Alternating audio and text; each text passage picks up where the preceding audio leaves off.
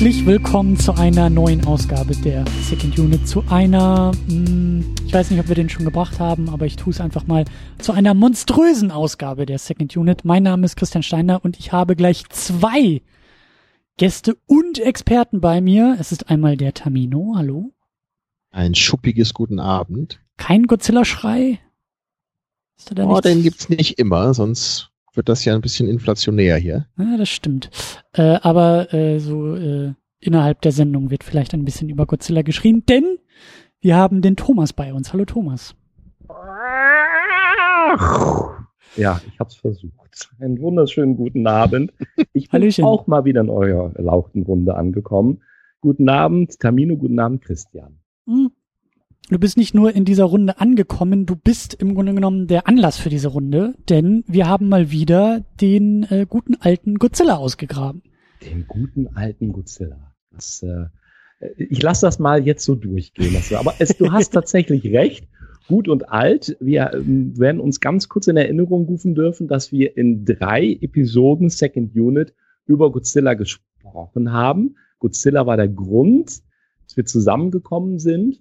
Und äh, aufgrund der Tatsache, dass es der 29. japanische Godzilla-Film ist, über den wir heute Abend sprechen werden, mit den beiden US-Godzilla sogar der 31. Ja, ich glaube, mit Fug und Recht behaupten zu können, Christian, es stimmt, der gute alte Godzilla. Tja, ich fühle mich jetzt gerade irgendwie, also ich bin in meinen 30ern angekommen, Terminus in seinen 30ern angekommen. Wenn man so ein bisschen das Auge zukneift, ist Godzilla jetzt auch in seinen 30ern angekommen. Da ist doch schon mal gleich eine Verbindung da. Man versteht sich. Ein Grundverständnis ist da.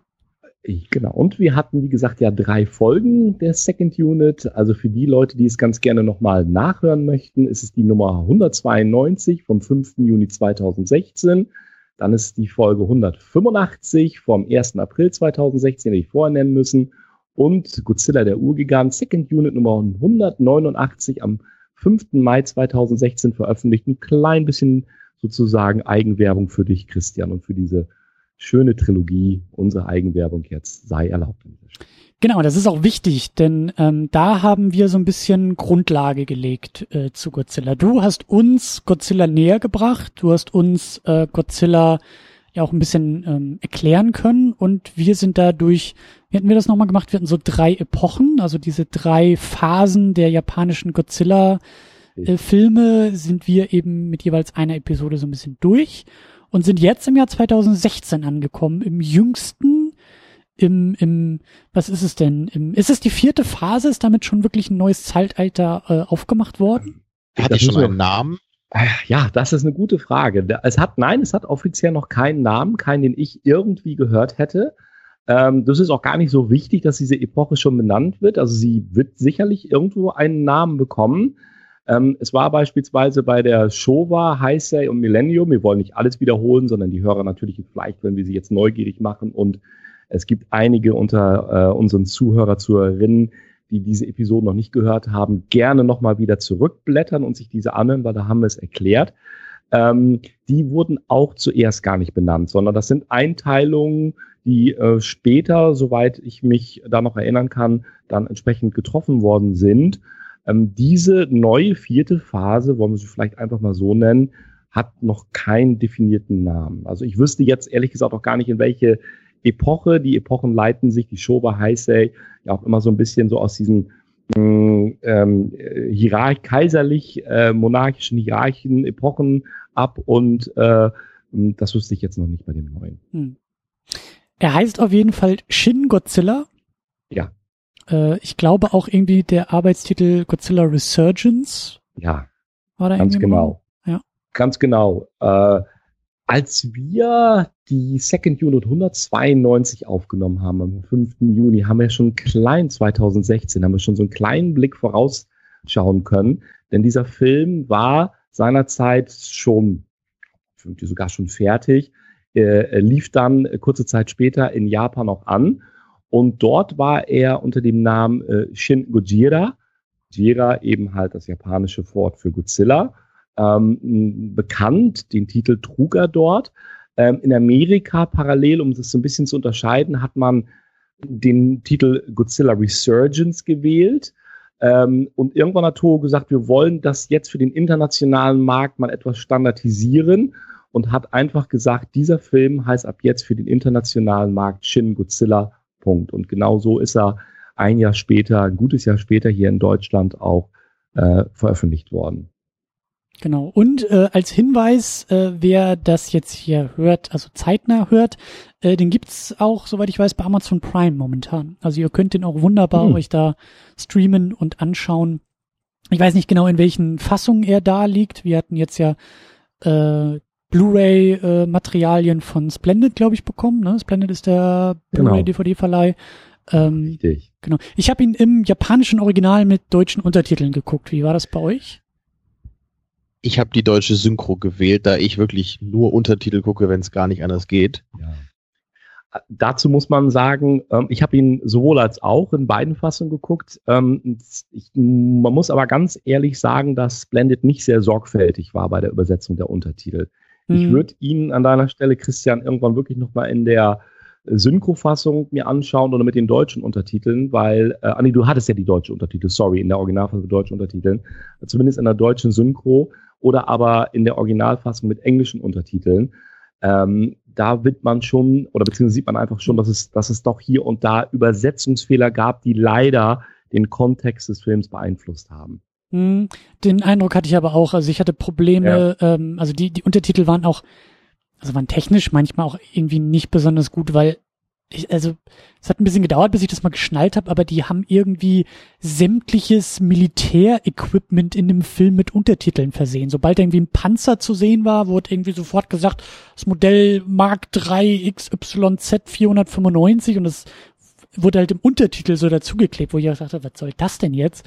Und sie haben irgendwie auch alle Schauplätze irgendwie benannt, was mich auch gewundert hat. Also wenn man oft dann so auf der Straße Reaktionen sieht, irgendwie so ein so ein Bahnhofsbahnsteig, äh, irgendwie Godzilla stapft da rum, da wurde irgendwie gleich gesagt, in welchem Viertel von Tokio das ist, was im Untertitel irgendwie, also das hat mich eher rausgerissen. Also ähm, ich habe nicht den besten Eindruck von den Untertiteln, aber. Da hast du aber allerdings auch in der deutschen Tonspur diese erzwungenen Untertitel, die ähm, da könnte man, kann man oder müsste man schon ein bisschen, ein bisschen weiter einsteigen, sogar in den Kontext und den Inhalt des Films die äh, dir die 50 Regierungsleute äh, äh, Leute äh, die halbe Regierung vorstellen, die Plätze und die, wie du gerade es beschrieben hast, auch das Material, was drin vorkommt, Hubschrauber, mhm. äh, Schiffe und so. Das sind erzwungene Untertitel, die findest du, auch wenn du sie nicht angewählt hast, in der deutschen Fassung auch vor. Also das ist nicht irgendwie, jetzt weil du sagst, ich habe Untertitel angewählt und nur deshalb kommen die. Da tauchen auch jede Menge erzwungene Untertitel auf, ähm, die genau diese Sachen beschreiben. Hm. Also, äh, wie du sagst, mhm. nochmal die Synchro gucken. Also das äh, ja. Ja. Nehme ich mit halt, als, als Hausaufgabe. Irgendwo die Untertitel in der englischen Übersetzung finden kannst, die japanischen, dann darfst du die auch gerne nutzen, um dir ähm, an der einen oder anderen Stelle den, den splendid holprig übersetzten Kontext voll und ganz zu erstellen. Aber das können wir denn ja schon mal so ein bisschen weitergeben, auch an äh, die Zuhörerschaft da draußen, falls ihr den bei Amazon Prime euch anguckt, äh, macht das vielleicht ja. lieber in einer Synchrofassung. Oh. Juti, äh, dann, bevor wir, wir sind schon dabei, wir, wir, wir schleichen uns schon so in das Thema hinein, äh, machen wir noch wieder einen kleinen äh, Sprung nach hinten, nämlich äh, zu den Patreon-Danksagungen. Das ist wie immer eine unfassbar lange Liste und da äh, sage ich jetzt mal dankenderweise Danke. Und zwar an Michi W., Jonas Mapace, Rochus Wolf, Alex, James Vermont und an die Cinematic Smash Brothers. Vielen Dank für eure Unterstützung. Dann geht's weiter an Tahiti Su, Sultan of Swing, Markus Heimitschlager, David X, Noak, Florian Primel, Sebastian, Gian Ferrari, Stefan, Stefan Druwe, Rike The Midlist, Käthe, Playstar, Christian Schmickler, Jota, Steve Geiler, Ulf P., Niklas Römke, Spencer and Stuart, Lars Rühmann, Inge, Stefan Manken, Sonja Bethke-Jele und Jan. Und dann natürlich auch vielen Dank an Thomas Jaspers, der hier auf meiner Liste wer, steht. Wer, wer, wer, wer ist Tamino am liebsten? Genau. ja, vielen Dank in die Sehr Runde gerne. und äh, für die Unterstützung und ne, ihr wisst Bescheid und ja, danke. So, dann äh, sind wir, also möchte ich gerne noch noch weiter reingehen in die ganze äh, Diskussion über das, was wir immer Vorverständnis nennen. Klar, wir haben da schon so drei Sendungen gemacht und haben uns da schon sehr ausgiebig zu geäußert, aber ich möchte zumindest einen Punkt da noch mal ein bisschen wieder äh, in die Gegenwart holen. Es ist das, wie soll man sagen, die, die die Geschmackslager, die wir, glaube ich, auch so ein bisschen aufgemacht haben, nämlich was ist eigentlich Godzilla so für uns? Was macht Godzilla für uns aus? Oder was, was wollen wir von Godzilla? Das haben wir, glaube ich, bei den vergangenen Sendungen ganz gut klären können. Und da interessiert mich an erster Stelle, was Tamino dazu sagt. Was ist denn so, was, was, was hast du so in Erinnerung aus diesem Podcast? Was war so deine Erkenntnis, ähm, was du mit Godzilla verbindest und bei Godzilla sehen willst? Also der Unterschied zwischen uns beiden, Christian, ist ja erstmal, dass ich noch weitaus mehr Godzilla-Filme dann geschaut hatte damals im Zuge der Sendung, ne, weil ich nämlich von dieser Heisei-Staffel, also der zweiten der, mhm. der drei, äh, ja, wie man das auch nennen möchte, Godzilla-Zeitalter oder so, ne, die hat es mir nämlich durchaus angetan, die ja so in den 80ern und 90ern vornehmlich verwurzelt ist. Und da habe ich dann aus, aus der äh, reichhaltigen Thomas Godzilla Sammlung mich, mich bedient ja, und dann noch, noch einige andere Filme geschaut davon.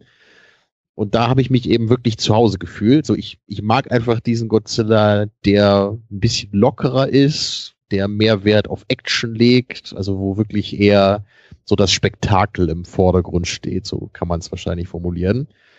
Und ich bin, glaube ich, weniger Fan von dem Godzilla, den wir wahrscheinlich dann auch heute gesehen haben in dem neuen, der ja eher so in die Richtung ja, Katastrophenfilm geht oder wo zumindest die Action nicht im Vordergrund steht, würde ich mal behaupten. Und ähm, außerdem hat dieser Shin Godzilla ja das Ganze auch ein bisschen ernster betrieben, glaube ich. Und das ist gar nicht so das, was ich mir eigentlich wünsche. Ich glaube, das wird heute auch eins so der Hauptthemen sein, die sich hier so durch die Diskussion zieht was für ein Godzilla wollen wir eigentlich? Ne? Wollen wir wirklich irgendwie einen relativ glaubwürdigen Godzilla, wie es ja im allerersten Godzilla auch noch gemacht wurde ne, aus den 50ern? Oder wollen wir eher einen, der ein bisschen abgefahrener ist? Der muss ja nicht gleich fliegen, ne? das ist dann vielleicht ein bisschen zu abgefahren. So, was die, war denn da noch? Wir hatten doch den, helfe mir auf die Sprünge, aber wir hatten doch einen aus dieser Zeit besprochen. War das die Nummer mit dieser komischen Blume und diesem Baby-Godzilla oder Trüben mich da jetzt meine Erinnerung. Ja, mit der, der Biolante, ne? mit der Blume. Ja, genau. Hm? Ja, das ist einer der abgedrehtesten. Ich glaube, der, der allerabgedrehteste, den ich jetzt gesehen habe, war dieser Godzilla vs. King Ghidra, mhm. weil der wirklich so einen abstrusen Zeitreiseplot hatte, das hat man noch nicht gesehen. Aber das hat mir durchaus gefallen, weil das, ich suche einfach nicht nach kohärenten Plots, wenn es in einem Film um eine riesige Echse geht, die Tokio zerstört.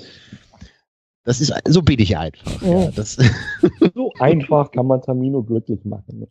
Genau, aber Keine ich bin auf jeden Fall, also um das abschließend nochmal zu sagen, ich bin Thomas auf jeden Fall schon mal dankbar, dass er meine, meine Godzilla-Leidenschaft wieder ein bisschen entfacht hat, die seit Kindestagen doch eingeschlafen war. Ich hatte damals ja nur noch so diese impliziten Erinnerungen, dass ich irgendwann mal Teile von Godzilla-Filmen gesehen haben muss. Aber was genau das war, wusste ich nicht mehr.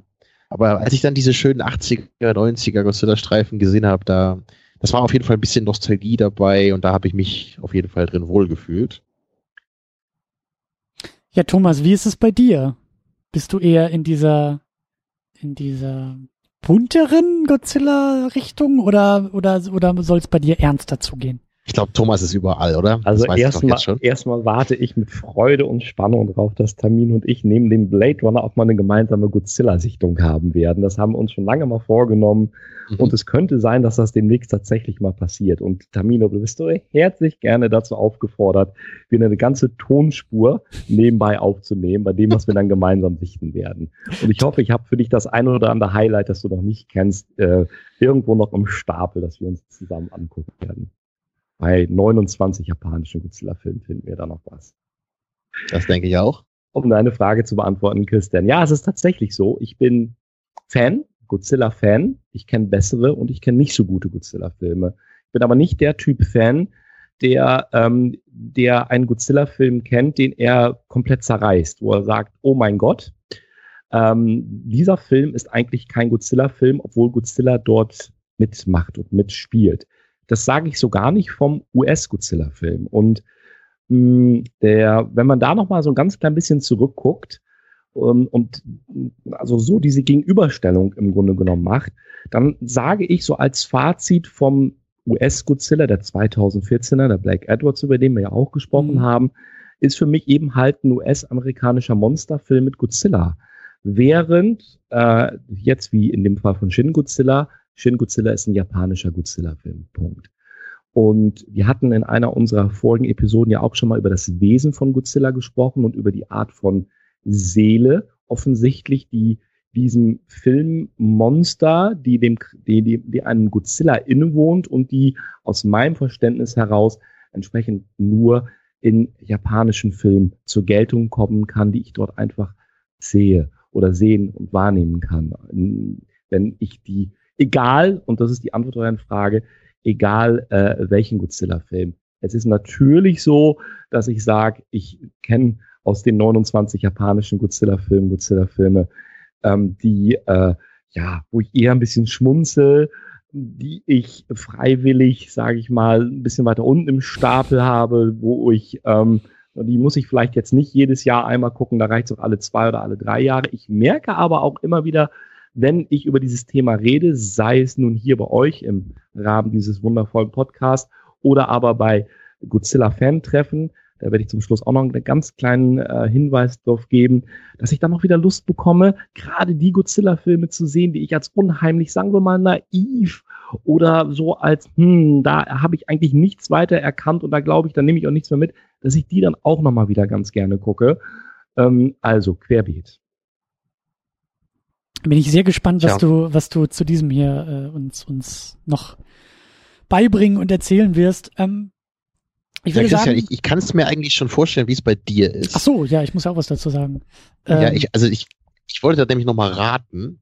Ich weiß gar nicht, ob das stimmt, aber ich, ich hätte halt vermutet, dass das bei dir genauso wie mit den Superhelden ist. Weil die Superheldenmaterie ist ja eigentlich auch was, was viele Leute einfach als relativ albern bezeichnen was? würden. Was?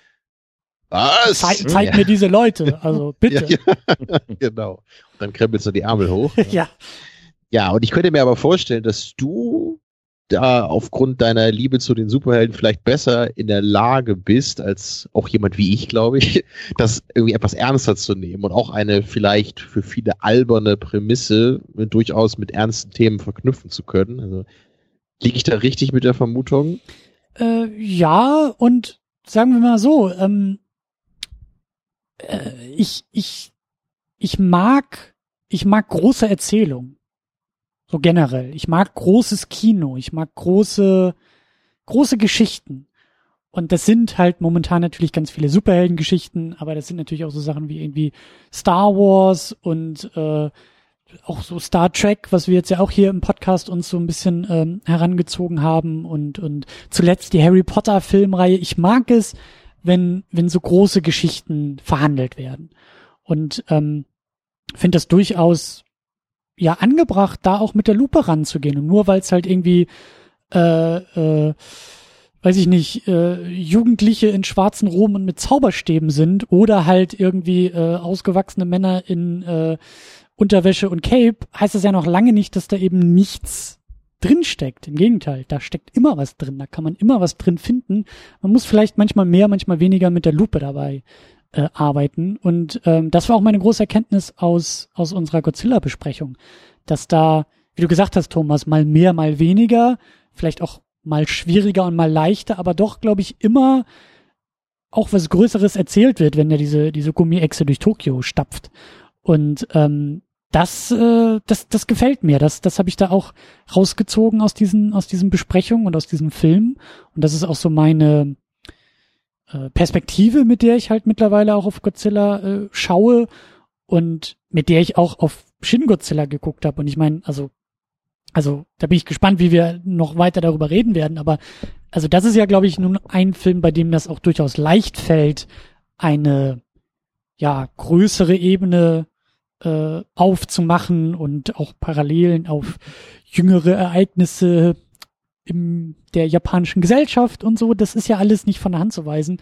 Ähm, klar, dann gibt's halt irgendwie die ähm, Biolante ähm, Pflanzenmonster Geschichten, bei denen es vielleicht ein bisschen schwieriger wird, so. Aber äh, ich bin da immer dabei, äh, ja, nach tieferen Ebenen zu suchen und das alles nicht nur als albernen Gummimonster-Quatsch abzutun, genauso wie ich halt die Superhelden nicht nur als Superhelden-Quatsch abtue. Ähm, aber ja, deswegen bin ich eigentlich auch ganz zufrieden mit dem Shin Godzilla. Der hatten wir, glaube ich, damals auch so angedeutet. Ich erinnere mich, als wir so aus diesen Besprechungen raus sind, auf den Shin Godzilla so hingedeutet haben.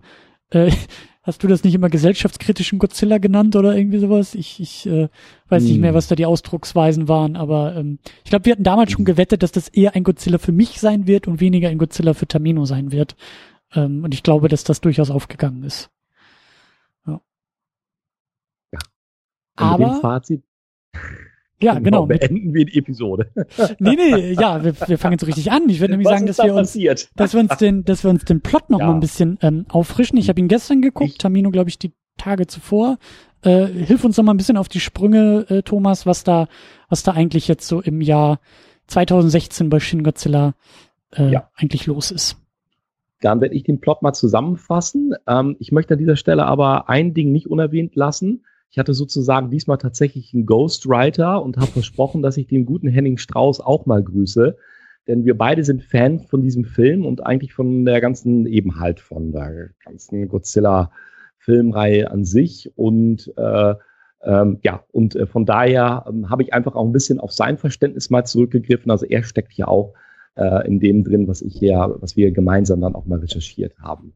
Also vielen Dank an der Stelle. Ähm, Plot. Äh, ich habe das jetzt hier mal so ein bisschen zusammengefasst. Äh, das, also mit meinen eigenen Worten mal. Ich versuche es aber doch mal ein bisschen vorzulesen, auch damit man einfach diesen roten Faden nicht verliert. Ähm, der ganze Film fängt halt an mit äh, der Tatsache, dass in der Bucht von Tokio ein führerloses Boot namens Gloromaru gefunden wird. Von der Besatzung allerdings fehlt jede Spur. Ähm, kurz darauf brodelt das Meer in der Bucht und erste Videoaufnahmen offenbaren dabei Ungeheuerliches. Ähm, nachdem also die Regierung erst von einem Unterwasser-Vulkanausbruch oder, aber einer hydrothermalen Quelle ausgegangen ist, zeigen dann allerdings die Videoaufnahmen ein riesenhaftes Lebewesen, das bis dato noch keinen Namen hat. Das ist erstmal nur von einem unbekannten Lebewesen die Rede. Ne? Und dann sehen wir halt, ganz wichtig, und das sehen wir auch sehr ausführlich, die Regierung dreht sich dann ja. eben halt in der Einschätzung der Lage bedingt durch diese eigenen administrativen Prozesse um sich selbst. Na, äh, indem man sagen äh, kann, einfangen, verjagen, vernichten. Beispielsweise ist dann erstmal so die Reaktion, was sollen wir machen? Ähm, und was ich auch sehr äh, aufschlussreich fand innerhalb der Diskussion der äh, des Premierministers, also sind schon die, ist, ist, ist es jetzt sozusagen schon der hohe Regierungsapparat, der da zusammenkommt, ist, dass dann auf einmal gefragt wird, äh, bei einer Direktive oder beziehungsweise bei etwas, was ähm, durchgeführt werden soll, an welche Behörde äh, ist das nun gerichtet? So, also das, dazu kommen wir dann auch nochmal. So, also das, das, das, die sitzen da zusammen und überlegen jetzt, was machen wir. Und somit wird es im Grunde genommen komplett versäumt, angemessen auf diese neue Situation zu reagieren. Dann gibt es eine Expertenanhörung und selbst in der Expertenanhörung, äh, die dann einberufen wird, die ist relativ sinnlos. Und wenn man sich also diese Szene anguckt, dann weiß man auch, da gibt es drei Experten, die werden dann gefragt und die äh, ja. ja. können im Grunde genommen nur spekulieren, aber da kommt es zu keiner sinn sinnvollen Antwort, weil sie wissen halt nichts Genaues, weiß man nicht. Nachdem also das unbekannte Lebewesen ähm, entgegen der Einschätzung der Regierung das erste Mal an Land gegangen ist, äh, verändert es das erste Mal seine Gestalt. Ganz wichtig, um kurz darauf wieder im Meer zu verschwinden. Allerdings auf seinem Weg durch die Stadt hinterlässt es natürlich, da aber auch wieder, Stichwort Radioaktivität, eine radioaktive Spur. Diese Nachricht der radioaktiven Spur verbreitet sich jetzt allerdings nicht über die Regierung, sondern sie verbreitet sich zeitgemäß über die sozialen Netze. Und äh, äh, macht deshalb also auch rasend schnell in der Bevölkerung von Tokio die Runde und wir sehen dann entsprechend auch, wie die Leute ähm, drauf ähm, reagieren. Und äh, bis dato war das Ganze eben halt wirklich eine rein japanische Angelegenheit. Und jetzt kommt so ähm, ja die übliche, äh, das übliche schöne japanische Chick mit ins Spiel, wenn man so will. So wie Ken Watanabe bei dem US-Godzilla der Quoten-Japaner war, ist das jetzt die schöne Quoten-Japanerin an der Stelle.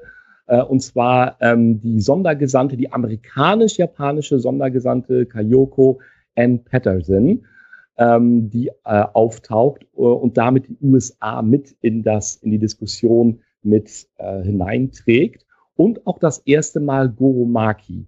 Ähm, Goromaki ähm, ist der, das erfahren wir nachher, ist dann nämlich genau der, äh, ist der Besitzer der Yacht gewesen, die zu Anfang in der Luft von Bucht von Tokio führerlos gefunden worden ist. Der Biologe, also ähm, Goromaki, zerstritt sich, so erfahren wir dann, dabei mit dem Energieforschungsinstitut und wanderte in die USA aus, in Japan damals. Es stellt sich dabei heraus, äh, dass das zu Anfang gefundene führerlose Boot ihm halt gehörte. Und vor allem, er sah offensichtlich auch, das wird aus den Auszeichnungen, Aufzeichnungen, Verzeihungen, die man im Boot gefunden hat, deutlich, dass er offensichtlich dieses Phänomen, wollen wir es mal, dieses unbekannte Lebewesen, was dort äh, jetzt auf einmal in Erscheinung tritt, er sah das wohl auch ein Stück weit voraus. Nur man wollte ihm das damals, man glaubte ihm das damals nicht und deshalb zerstritt er sich und wanderte in die USA aus. So, ähm, also es stellt sich heraus, das Boot, hatten wir gerade gesagt, äh, das war sein Boot zu Anfang. Bei der Übergabe der im Boot gefundenen Dokumente, die als sein Testament bezeichnet wurden, fällt auch das erste Mal der Begriff Godzilla. Und zwar als Codename der US, hört, hört, Energiebehörde, Department of Energy. Ja, und äh, Goromaki verwendete dabei einen englisch klingenden Namen, auf Japanisch halt Gojira, was laut Übersetzung auf der Insel Odo, wo der Professor nämlich aufwuchs, der fleischgewordene Gott, ein gewaltsamer Gott bedeutet. Deshalb auch im Englischen der Name Gott in Godzilla. So hat man das in dem Film tatsächlich dargestellt. Und man hat sich auch noch gerühmt in der Szene im Film, zu sagen, das klingt doch richtig toll, wenn wir jetzt hier, ne, so, also Englisch, so, so dieser Amerikaner, ist doch toll. Also, das möge man sich vorstellen. Also gerade bei Godzilla Hinweis auf äh, der Anglizismus, der da drin steckt irgendwo und dass das auch noch toll klingt, wie Japaner dann finden. Abgesehen davon. Gut, also Auslöser für die Entstehung von Godzilla soll laut Energiebehörde die Verklappung von radioaktiven Fässern als Abfälle im Meer vor über 60 Jahren gewesen sein, die Godzilla damals fraß. Ja, an diesem Thema nämlich forschte Goromaki und stellte daraus die Hypothese auf, dass das Lebewesen Godzilla durch eine schnelle genetische Mutation immun gegen Radioaktivität wurde. Bei den weiteren Analysen stellt sich heraus, dass Godzilla ein noch unbekanntes radioaktives Element zum Stoffwechsel verwendet. Und aus der Erkenntnis folgt auch eine Strategie gegen Godzilla, nämlich mittels Blutgerinnungsmittel sein Kühlsystem zum Erliegen zu bringen. Was dann passiert natürlich, zwischenzeitlich kommt Godzilla in seiner letzten und größten Inkarnation wieder ans Land. Da beginnt auch der eigentliche Kampf, der Kampf der Armee gegen Godzilla. Doch natürlich können ihm konventionelle Waffen nichts anhaben. Deshalb werden die USA nun doch um militärischen Beistand gebeten. Die USA bieten an, Godzilla durch gezielte Bombenabwürfe zu bekämpfen. Und durch Godzillas Feueratem wird ein Großteil Tokios und der Regierung vernichtet, bevor Godzilla in eine Stasis verfällt. Es droht der erzwungene Einsatz von Nuklearwaffen durch die USA auf japanischem Grundgebiet, wohlgemerkt, weil das Ganze spielt in Tokio, mhm. da die USA Godzilla auf einmal als ein globales Problem sehen. Der Bombenabwurf wurde erlaubt, um Godzilla zu stoppen, da Japan ja damals einen Friedensvertrag unterschrieb und der Krieg damit beendet wurde. Naja, im letzten Moment kann der Bombenabwurf verhindert werden und der mittlerweile wieder aufgewachte Godzilla mittels Injektion von Blutgerinnungsmitteln gestoppt werden. Als eine Art eingefrorenes Mahnmal verbleibt Godzilla im Herzen Tokios bis zur letzten Einstellung des Films, die das Schwanzende in Nahaufnahme zeigt. Das wäre einmal zusammengefasst schon mit ein paar äh, ja, Kontextanmerkungen mal einfließen lassen, der Plot, der sich hier einem in knapp zwei Stunden auftut. Ja, und der sich in der Inszenierung, wie ich finde, also du hast das so schön klar und so schön Stück für Stück irgendwie so, ja, nacherzählt. Ich weiß nicht, wie es euch ging, aber ich fand den Film, ähm, also ich habe ihn, wie gesagt, japanisch, deutsche Untertitel, ich fand ihn irgendwie sehr schnell sehr hektisch. Ich weiß nicht, ob das euch ähnlich ging oder ob das nur mein Eindruck war. Äh, Tamino, wie, wie, wie ging dir das? Ähm, meinst du das jetzt inhaltlich oder nur in der Inszenierung? Naja, hauptsächlich in der Inszenierung. Also gerade was so Schnitte anging, oft so äh, Schauplatzwechsel. Ähm, ich hatte das Gefühl, dass der sehr, also mich hat er oft verwirrt und bisschen, ja, gehetzt irgendwie sich angefühlt, so. Also so stark ist mir das nicht aufgefallen. Es ist sicherlich ein schnell inszenierter Film, so gerade in den Action-Szenen, so gerade wenn dann viel zu Bruch geht, das hat man ja öfter, ne, dass dann auch so eine Welle von Autos irgendwie durch die, durch die Gegend fliegt ne, und Gebäude einstürzen und so. Da, da ist ja eh eine Menge Chaos auf dem Bild. Aber da gab es bei mir schon deutlich viele andere Filme, wo mir das noch mehr störend aufgefallen wäre. Also ich fand es hier noch im Rahmen. Thomas, wie, wie ging dir das? Kannst du das nachvollziehen oder?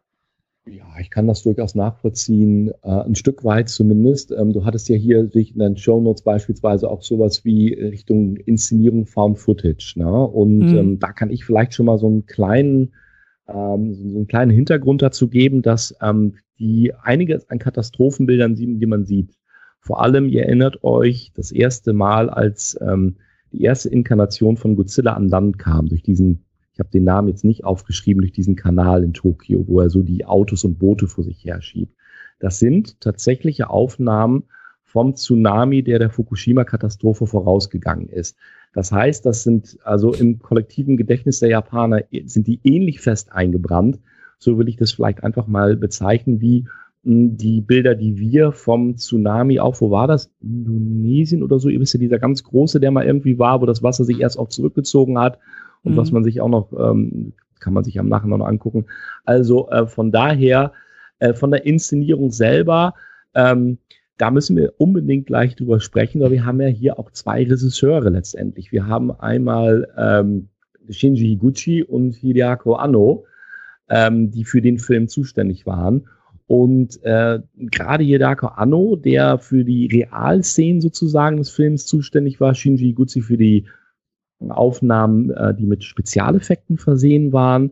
Ähm, Gerade Hidako Anno hat halt ähm, eine sehr eigene Bildsprache, denn wir reden von, ich sag mal, von zwei Regisseuren, die in Japan, der zwei Regisseure der Gegenwart, die in Japan eine ähnliche Bedeutung haben, tatsächlich wie Akira Kurosawa damals zu seiner Zeit und äh, alleine deshalb schon sehr, sehr interessant sind, ähm, sich darüber gleich noch ein bisschen zu unterhalten. Ich glaube, was, wenn man den Film zum ersten Mal sich anschaut, was teilweise sogar ein bisschen ermüdend sein kann und was man vielleicht überhaupt nicht versteht. Und ich will ja und wir wollen ein bisschen dazu beitragen, das aufzubröseln im Laufe dieser Sendung, ist vor allem der Anfang. Ja, dieses, dieses, ich nenne es einfach mal so ein bisschen dieses Regierungshin und her, dieses ja. Wechseln ja. vom Konferenzraum zum und so weiter mit den Zwangseinblendungen, wer jetzt wer ist. Und das hat alles seinen Grund und, und wie gesagt, alles seine, seine, an der Stelle sicher auch seine Richtigkeit. Aber na, das kann schon einfach ein bisschen, ich will nicht sagen überfordern, aber irgendwann dann noch, dass man dann sagt, so nach einer Viertelstunde, okay, ich habe es begriffen, äh, jetzt wird's auch reichen. Jetzt könnte es mal ein Stückchen weitergehen irgendwie. Mm, und da, das kann ich nachvollziehen, Christian. Vielleicht, vielleicht lag es auch bei mir. Ich kann mich nämlich echt nicht dran erinnern, dass die Person äh, eingeführt, also per Untertitel oder per Einblendung eingeführt mhm. wurden. Weil ich glaube, man wusste am Anfang auch gar nicht, wer von denen überhaupt relevant ist. Ne? Ja. Das, mhm. das hat sich ja erst so nach der Zeit rauskristallisiert. Ja. Mhm. Aber ähm, ja, das ist natürlich aber auch wieder der Tatsache geschuldet, dass die Japaner halt einen anderen Blick haben. Und wir haben ja im Vorgespräch auch schon, ähm, Tamino sagte, das ist ihm halt auch schon aufgefallen, wenn wir den letzten US-Godzilla nehmen und jetzt den, zwei Jahre hat es ja gedauert und den, den japanischen Godzilla danach, das, da müssen wir doch mal ein bisschen drüber sprechen, dass die Perspektive auf die Darsteller, auf die. Art und Weise, wie du durch die Geschichte geleitet wirst, eine ganz andere ist wie bei dem US-Godzilla. Und ähm, ich habe mir einfach mal mit äh, meiner Frau Sabine den Spaß gemacht, letzte Woche Samstag beide Filme mal hintereinander zu gucken. Ähm, erst eben halt den US-Godzilla und danach den Shin-Godzilla. Und ähm, das waren zwei komplett unterschiedliche Perspektiven. Wobei ja, ich verrate ja. kein Geheimnis, wenn ich sage, dass natürlich, wenn man sich damit noch nicht so sehr auseinandergesetzt hat, man sich doch ein Stückchen weit erst einmal einsehen muss in die Art und Weise, wie beispielsweise diese Geschichte aus japanischer Perspektive im Shin Godzilla erzählt wird. Ja, und sie wird, ähm, hier, wie wird sie denn erzählt? Also ich finde, sie wird hm. distanzierter erzählt. Ähm, ich kann mich an, an, an weiter entfernte Einstellungen auch erinnern. Also öfter auch so Helikopterbilder, äh, wo dann halt Godzilla irgendwo so am Horizont äh, lang stampft und halt gar nicht so riesig aussieht, weil das halt so eine entfernte Perspektive ist.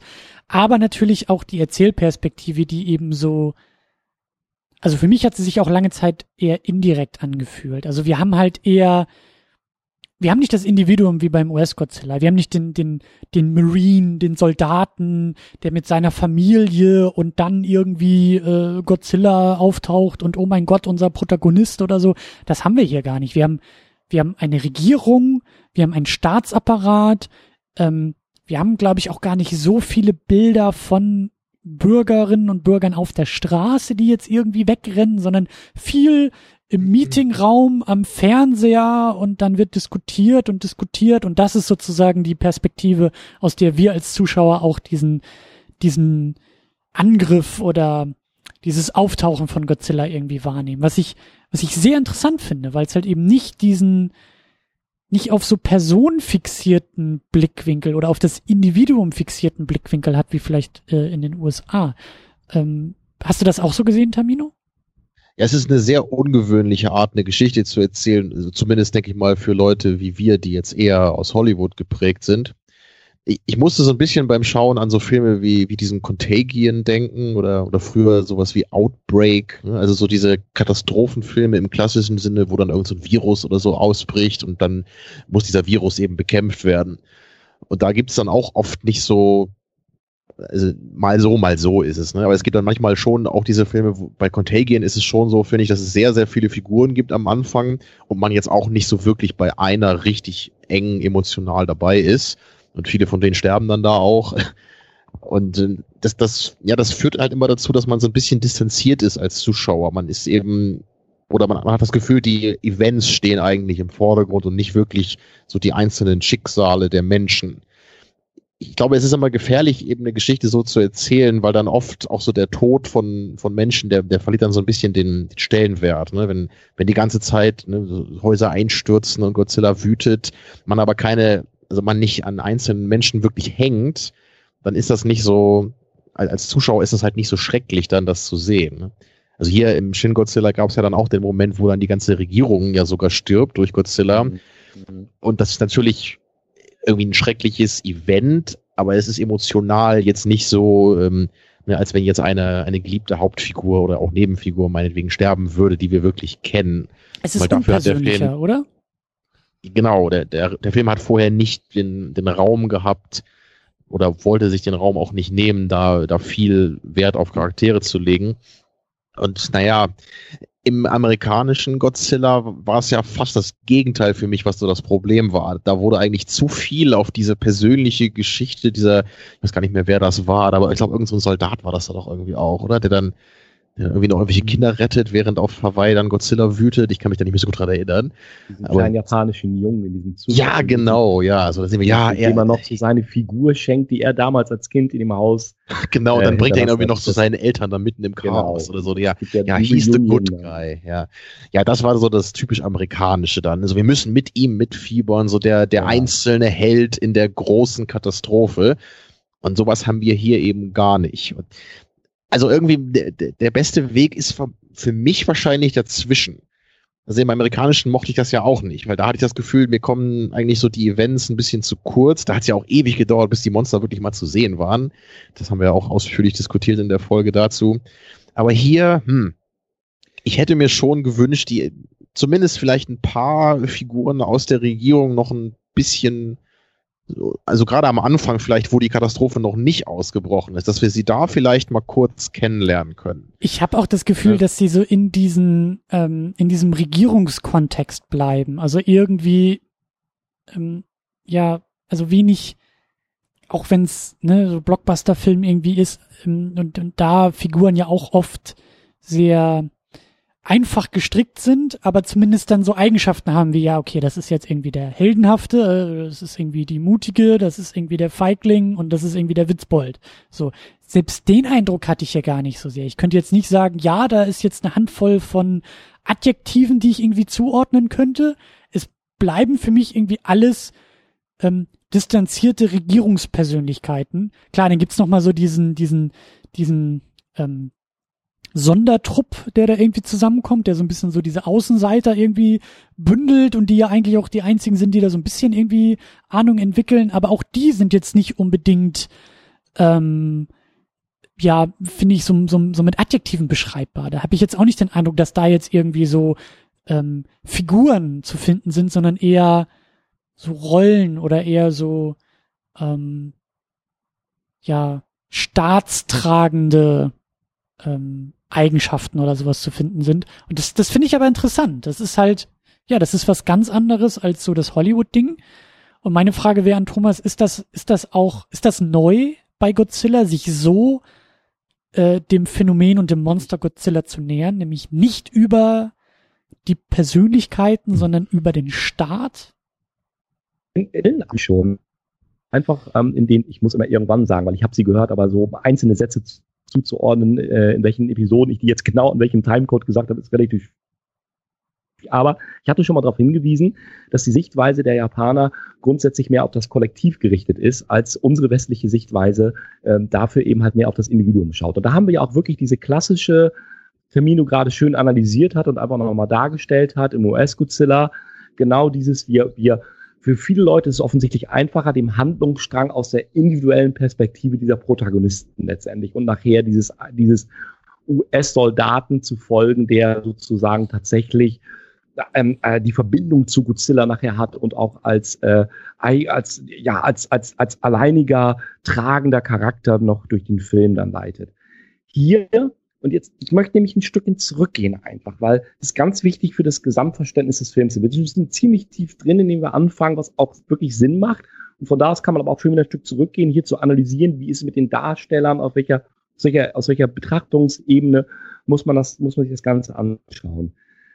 Dieser Shin Godzilla ist ja nach zwölf Jahren Pause der erste japanische Godzilla wieder. Das heißt, was hatten wir vorher? Wir haben über, das war ja auch eine Episode, Second Unit, Godzilla Final Wars gesprochen. So. Und Godzilla Final Wars, wenn ihr euch daran noch erinnern könnt, das war oh ja. wirklich ein, eine, ja, das, das war eine Achterbahnfahrt an, an, an, an Monsterklopperei, hätte ich beinahe gesagt. Das war echt ne? ein Film, ja. Ja, genau. Das war übrigens auch, und das ist vielleicht ein bisschen zu kurz gekommen noch in der Betrachtung damals zu der Folge, das will ich jetzt nachschieben, weil das auch gut hier reinpasst. Das war damals gerade Godzilla Final Wars der westlichste der Godzilla-Filme, die aus Japan gekommen sind und ähm, die, ja, ich will nicht sagen speziell für den westlichen Markt halt gemacht worden sind, aber hier hat man einfach mal versucht, ähm, einen japanischen Godzilla-Film zu inszenieren, der vor allem den ähm, westlichen Geschmack äh, der Godzilla-Filme treffen soll und hatte deshalb also auch eine ganz andere Machart. Hört euch die Episode gerne nochmal an zu Godzilla Final Wars, als es jetzt hier hm, bei Shin Godzilla der Fall war. Zwölf Jahre lang war Pause mit dem 2014er US-Godzilla eben. So, und dann rumorte es natürlich irgendwo bei Tokio, die jetzt, wir haben es ein bisschen flapsig formuliert, es ist also auch größenmäßig der größte Godzilla der, also der hat den US-Godzilla nochmal, ich hatte es glaube ich mal rausgesucht, um 10, 12 Meter in, den, in der Größe letztendlich übertroffen. Ähm, das ist natürlich, ja, das ist, das ist schön, dass man weiß, dass der, dass die Japaner jetzt wieder den größten Godzilla haben, da wo er letztendlich auch herkommt und hingehört. Die, da haben auch das Anrecht, den Godzilla so, also eben hat den größten Godzilla dann entsprechend zu haben. Nein. Man würde es ja ähm, eher bei den Amerikanern vermuten, ne? Dass die eher, eher so auf Größe setzen. wahrscheinlich dann in Godzilla 2 wieder zurück. Ja. Ähm, der amerikanische war fetter. Ja, ja, der, ja, ich glaube auch, obwohl der, der Shin Godzilla in seiner letzten Inkarnation war eigentlich, hatte auch schon stramme Oberschenkel. ähm, äh, also es war auch schon, äh, ne, so nicht, äh, wobei, also über das Design, da hatten wir auch schon ein bisschen was zu Anfang gesprochen, als der erste Trailer rauskam, sagten die Leute auch, der hat so kleine Augen und der hat eigentlich gar keine richtigen Arme und Hände mehr. Was soll das Ganze? Komme ich gleich nochmal drauf. Ich gehe nochmal eben ganz kurz ein Stück zurück. Zurück, und zwar welche Bürde lag auf diesem Shin Godzilla? Man musste doch ein komplettes Reboot machen. Man konnte nicht wie beispielsweise jetzt NOS Legendary Schiene sagen, dass der, der, Emmerich Godzilla einfach mal 98 total vergessen wird. Der Emmerich Godzilla wird ja auch nur als Gino genannt, in der Abkürzung unter Fans für Godzilla in Name Only, weil er hatte ja nun so überhaupt nichts von, von der Optik und von der, ja, von dem ganzen Habitus des Godzilla eigentlich an sich. Den konnte man also schon einfach mal abhaken. Das heißt, für Legendary war es relativ einfach zu sagen, so, wir nehmen jetzt sozusagen äh, unsere mit Zustimmung aus Japan, unsere Gedanken, unsere Godzilla-DNA und machen da eben halt diese westliche Sicht auf den Godzilla. Für die Japaner selber, jetzt komme ich aber wieder zurück auf den Toho Godzilla, war es natürlich viel schwieriger, weil sie hatten Godzilla Final Wars und diese Frage zu beantworten, in welcher Richtung soll denn jetzt eigentlich der japanische Godzilla nach 28 Godzilla-Filmen überhaupt noch wieder äh, ähm, neu entstehen? Wie soll er neu gedacht werden? Und deshalb hat es auch so lange gedauert. Christian, du sagtest in einer der vorigen äh, äh, Episoden ja auch, als wir über die, äh, über die Zeitspanne gesprochen haben, der Showa, des letzten Showa Godzillas 74 und die Rückkehr des Monsters 1984, äh, dass sich Toho zehn Jahre Zeit gelassen hat, auch dort einfach, ja, bis sie das Godzilla Franchise fortgesetzt haben, die Godzilla-Filmreihe. Hier haben sie sich zwölf Jahre Zeit gelassen. Warum? Weil sie einfach auf, ja, ähm, auf, eine, auf eine gute Idee gehofft haben, jetzt hier, wie man dieses ähm, entsprechende Godzilla, die Godzilla-Filmreise Reihe wiederbeleben kann. Und äh, da ist die Wahl zuerst auf den Regisseur Hideako Anno gefallen, der angesprochen worden ist und der eine große Filmografie letztendlich hat, zu sagen, mach dir doch einfach mal Gedanken, wie könntest du, wie würdest du einen entsprechenden Godzilla-Film, wenn du alle Freiheiten von uns bekommst, und das ist bei To wirklich eine Aussage.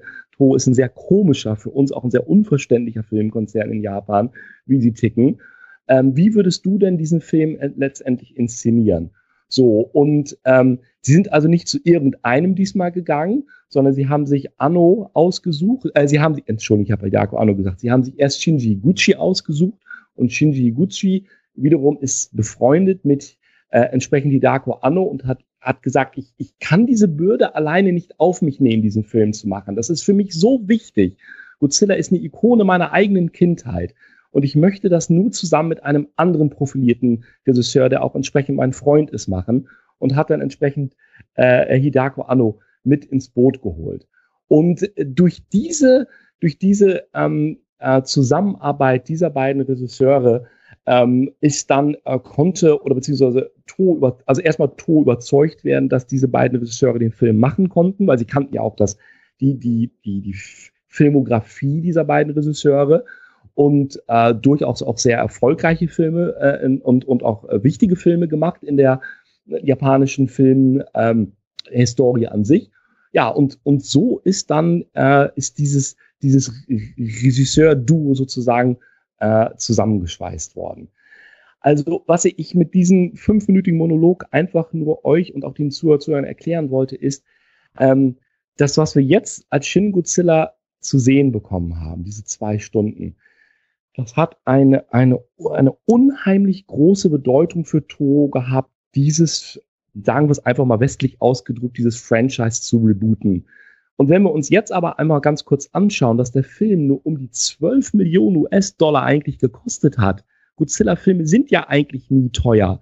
Ja, im Gegensatz zum US-Godzilla. Und dass dieser Film über 80 Millionen Dollar aber wieder eingespielt hat und mit in Japan mit mit Filmpreisen überschüttet wurde geradezu. Ja, als äh, lief drei Monate in den japanischen Kinocharts oben äh, Top, äh, ganz oben Top, äh, Top, Top 1, wirklich in oder in Top 3.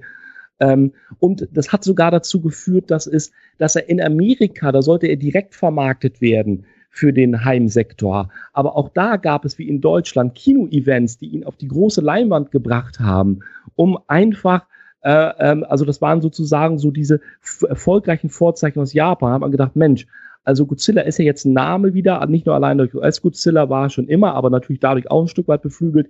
Jetzt bringen wir den japanischen Godzilla auch mal in, in einem sozusagen Kino-Event an mehreren Wochen dann auf die große Leinwand.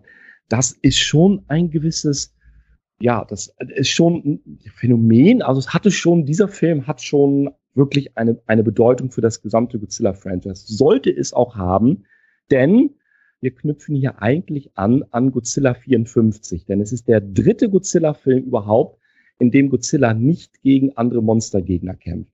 Der 54er Godzilla, dort tritt er alleine auf. Der 84er Godzilla, Rückkehr des Monsters, dort tritt er alleine auf. Und jetzt der 2016er Shin Godzilla, auch dort tritt er alleine auf. Und dafür hat er natürlich hier ein paar Mutationen. Ja. Was ja auch eine sehr ungewöhnliche Art ist, hier mit Godzilla umzugehen. Und also genau. das, das war auf jeden Fall, als ich, als ich den Film gesehen habe und dann diese erste Inkarnation von Godzilla zum ersten Mal zu sehen ist. Also das war natürlich schon mal, also das ist mal ein einprägsames Design, möchte ich es mal wertfrei nennen. Also das, ähm, da habe ich auch beim, äh, um das noch kurz auszuführen, mhm. ich habe ich hab wie üblich noch ein bisschen so so nach Resonanz gesucht im Internet, wie dann auch so die Fans in Anführungsstrichen auf den Film reagiert haben. Und da habe ich sehr Verschiedenes gehört. Und das ging auch, wie so oft im Internet, auch sehr schnell und sehr stark in beide extreme Richtungen. Also viele Fans scheinen einerseits sehr glücklich mit dem Film zu sein, was ich so rausgelesen habe, nämlich dass sie gerade diese Perspektive, diese nicht-amerikanische Perspektive, wie du es ja auch gerade recht stark ausformuliert hattest, ne? diese, die, diese Rückkehr zum japanischen Godzilla, nämlich dass eben nicht dieses, ne, der, der Held äh, kämpft so in, in der großen Katastrophe etc., also diese sehr amerikanischen Motive, dass die jetzt nicht mehr da drin sind und auch, dass die Action vielleicht jetzt auch nicht wie bei dem Final Wars noch so sehr stark im Vordergrund steht, ne? also dass es nicht so eine Effekthascherei oder so vielleicht sein soll, sondern dass, dass Godzilla wieder ein bisschen was bedeutet, ne? wie vielleicht im allerersten Godzilla auch wirklich, dass er wieder mehr Stellenwert bekommt.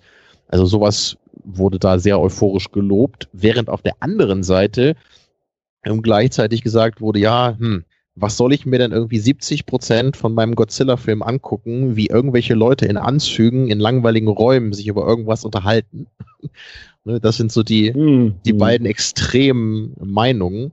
Und ähm, ich habe gleich am Anfang auch gemerkt, dass dieser Godzilla-Film eine deutlich ernstere Machart eben hat, als das bei vielen anderen der Fall ist nur dann, als dann dieses Monster auftauchte, da musste ich wirklich erstmal erstmal richtig breit grinsen. Das, das war meine erste Reaktion, weil das, das ist so ein wundervolles, naives, putziges Design. Es sind die Augen. Äh, sei doch, ja, sei doch ja, ehrlich, es sind die Augen. Unbedingt, unbedingt. Ja, und ich, also ich, ich muss sagen, ich finde das Design wirklich wundervoll. Nur ist, die, die Frage ist schon jetzt irgendwie, passt das denn wirklich zusammen zu dieser doch recht ernsten Machart einerseits und andererseits auch zu diesen, zu diesen sehr ja, düsteren späteren Inkarnationen des Godzilla hier im Film. Also mhm. wie, wie seht ihr das? Also seht ihr da vielleicht ein gewisses Spannungsverhältnis, was da, also dass es vielleicht nicht so ein ganz einheitlicher Stil ist, den der Film da fährt? Also erstmal könnte ich vielleicht dazu anfügen, es sei denn, Christian, du hast jetzt spontanen Gedanken, die du loswerden möchtest, nee, bevor ich in den nächsten Redeschwall sozusagen hineinbegebe. Gerne. Nee, schieß, so, schieß los, mach, mach ruhig, mach ruhig. Ja. Also erstmal stehen die Japaner ja auf Glubschaugen, ne? So, das wissen wir ja auch, seit, wenn wir so den ein oder anderen Anime geguckt haben. Und ich, ich komme nicht drum hin, nochmal eben ganz kurz, wenn ich über Anno und Higuchi rede, nochmal darauf hinzuweisen, dass mit den beiden aber auch so ähm, japanische Filme und Serien wie beispielsweise bei Higuchi Ultraman zu nennen ist oder der Untergang Japans, Weltkatastrophe 1999 sind seine ersten medialen Erfahrungen, Weltraumbestien. Ähm, äh, sah die Explosion von Seeinferno, die letzte Schlacht der Yamato und hat dann sich entschieden, ich möchte jetzt unbedingt in den Film gehen, ich möchte Special Effects machen. Was hat er denn noch so gemacht, ne? Also er war auch schon bei Godzilla die Rücke des Monsters. Da war er allerdings Praktikant und wurde nicht in den, in den Credits genannt setzte die, die Maßstäbe in der Gamera-Trilogie in den 1990er Jahren, wurde deshalb also auch entsprechend äh, zuerst als To zu dem gefragt, ob er den neuen Godzilla machen wollte. Und äh, äh also durchaus äh, das zu Higuchi oder aber noch zu, zu Anno, äh, der sich als ganz großer Godzilla oder in Japan eben als Otaku-Fan bezeichnet. Ja, also nur mal so als Jahrgang 1960 äh, äh, hat ähm, jetzt muss ich mal so ein ganz klein bisschen gucken, äh, solche Sachen gemacht wie äh, Nadia und das Geheimnis des Zaubersteins, wo man dann sagte, naja, das könnte so ein bisschen so eine Kopie von Miyazakis Laputa, das Schloss im Himmel sein. 1995 Neon Genesis, Evangelion, eigentlich Annus persönliches Meisterwerk, man so, dass, dass man, unter dem er am bekanntesten ist, denke ich, für dieses, gerade dieses Werk. Äh, und Anno selber, der die japanische Gesellschaft eben halt auch immer so als, als sehr, sehr kritisch und, und sehr genau beobachtet und sich selber allerdings auch als Fan gegenüber seinen Mitfans im Grunde genommen sieht äh, und auch kritisch durchaus sieht. Also ich will, damit wollte ich einmal nur sagen nochmal, Higuchi und Anno sind ganz eng verwoben äh, mit der japanischen Filmgeschichte. Und der Film, wir, wir gleich nochmal eben ganz kurz rein in, die, in, diese, in diese erste Inkarnation, was das für die ist, also wie, wie, wie ich meine, dass die Japaner, dass ich das dann auch letztendlich so ein bisschen, ähm, äh, so ein bisschen deute und auf, aufnehme. Es gibt unheimlich viele Referenzen äh, zu Annus Filmen, die damals entsprechend, die er bereits gedreht hatte oder die er selber gesehen hatte und vor denen er sich cineastisch verneigt. Da gibt es ganze Einstellungssequenzen, die aus anderen Filmen heraus, die er dort herausgezogen hat und die er im Grunde genommen in diesem Film als Referenz, als Verneigung vor anderen großen Filmwerken dort so eingebaut hat. Das können Szenen sein, die am runden Tisch in irgendwelchen Konferenzsälen spielen. Das sind Szenen beispielsweise, wo du das Militär auftreten siehst. Das sind einzelne Perspektiven, Shots, die beispielsweise die Zerstörung zeigen. Das, das ist ein, also man könnte wirklich sagen, auch wenn man es im Film nicht ansieht, aber man kann das wirklich, ähm, man kann das recherchieren und referenzieren, dass es, dass das, dass das bis auf das Bild hinunter mitunter durchchoreografiert ist, was er dort an Einstellungen verwendet hat und was er filmen wollte diese Inkarnation und dieses Glubschäugige, wo man sich erstmal beömmeln muss, so ein bisschen, wenn eben halt Godzilla so an, ankommt, so ein bisschen darum watschelt. Also erstmal ist es ja schon mal, ist ja schon mal eine Aussage.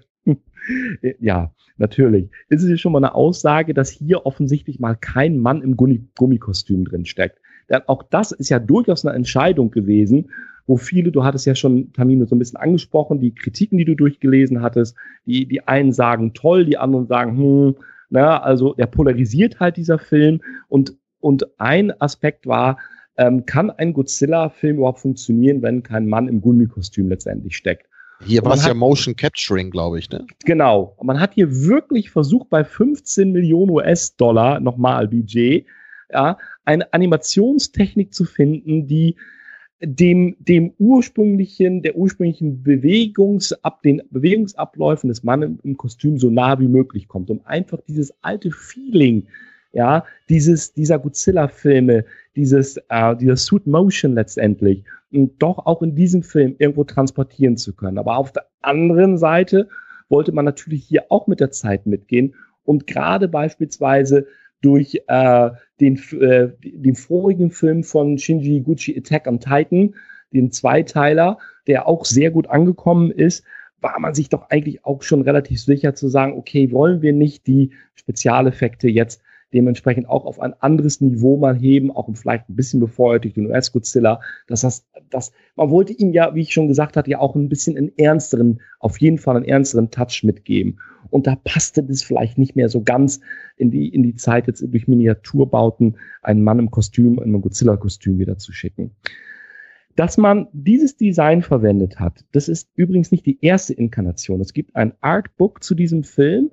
Da sieht man sehr schön, ja, dass Godzilla bereits bevor er das erste Mal an Land geht, mehrere Evolutionsstufen, und es wird ja kurz im Film darauf Bezug genommen, durchlaufen haben muss. Denn wir erinnern uns, ich hatte den Plot zusammengefasst, es war die Rede von illegal verklappten oder zumindest verklappten radioaktiven Giftenfässern, die Godzilla gefressen haben sollen. Und im Artbook sieht man beispielsweise sehr schön, dass die Form, die man im Film nicht sieht, so eine es wird auch kurz angedeutet im Film, eine Haifisch-ähnliche Form war.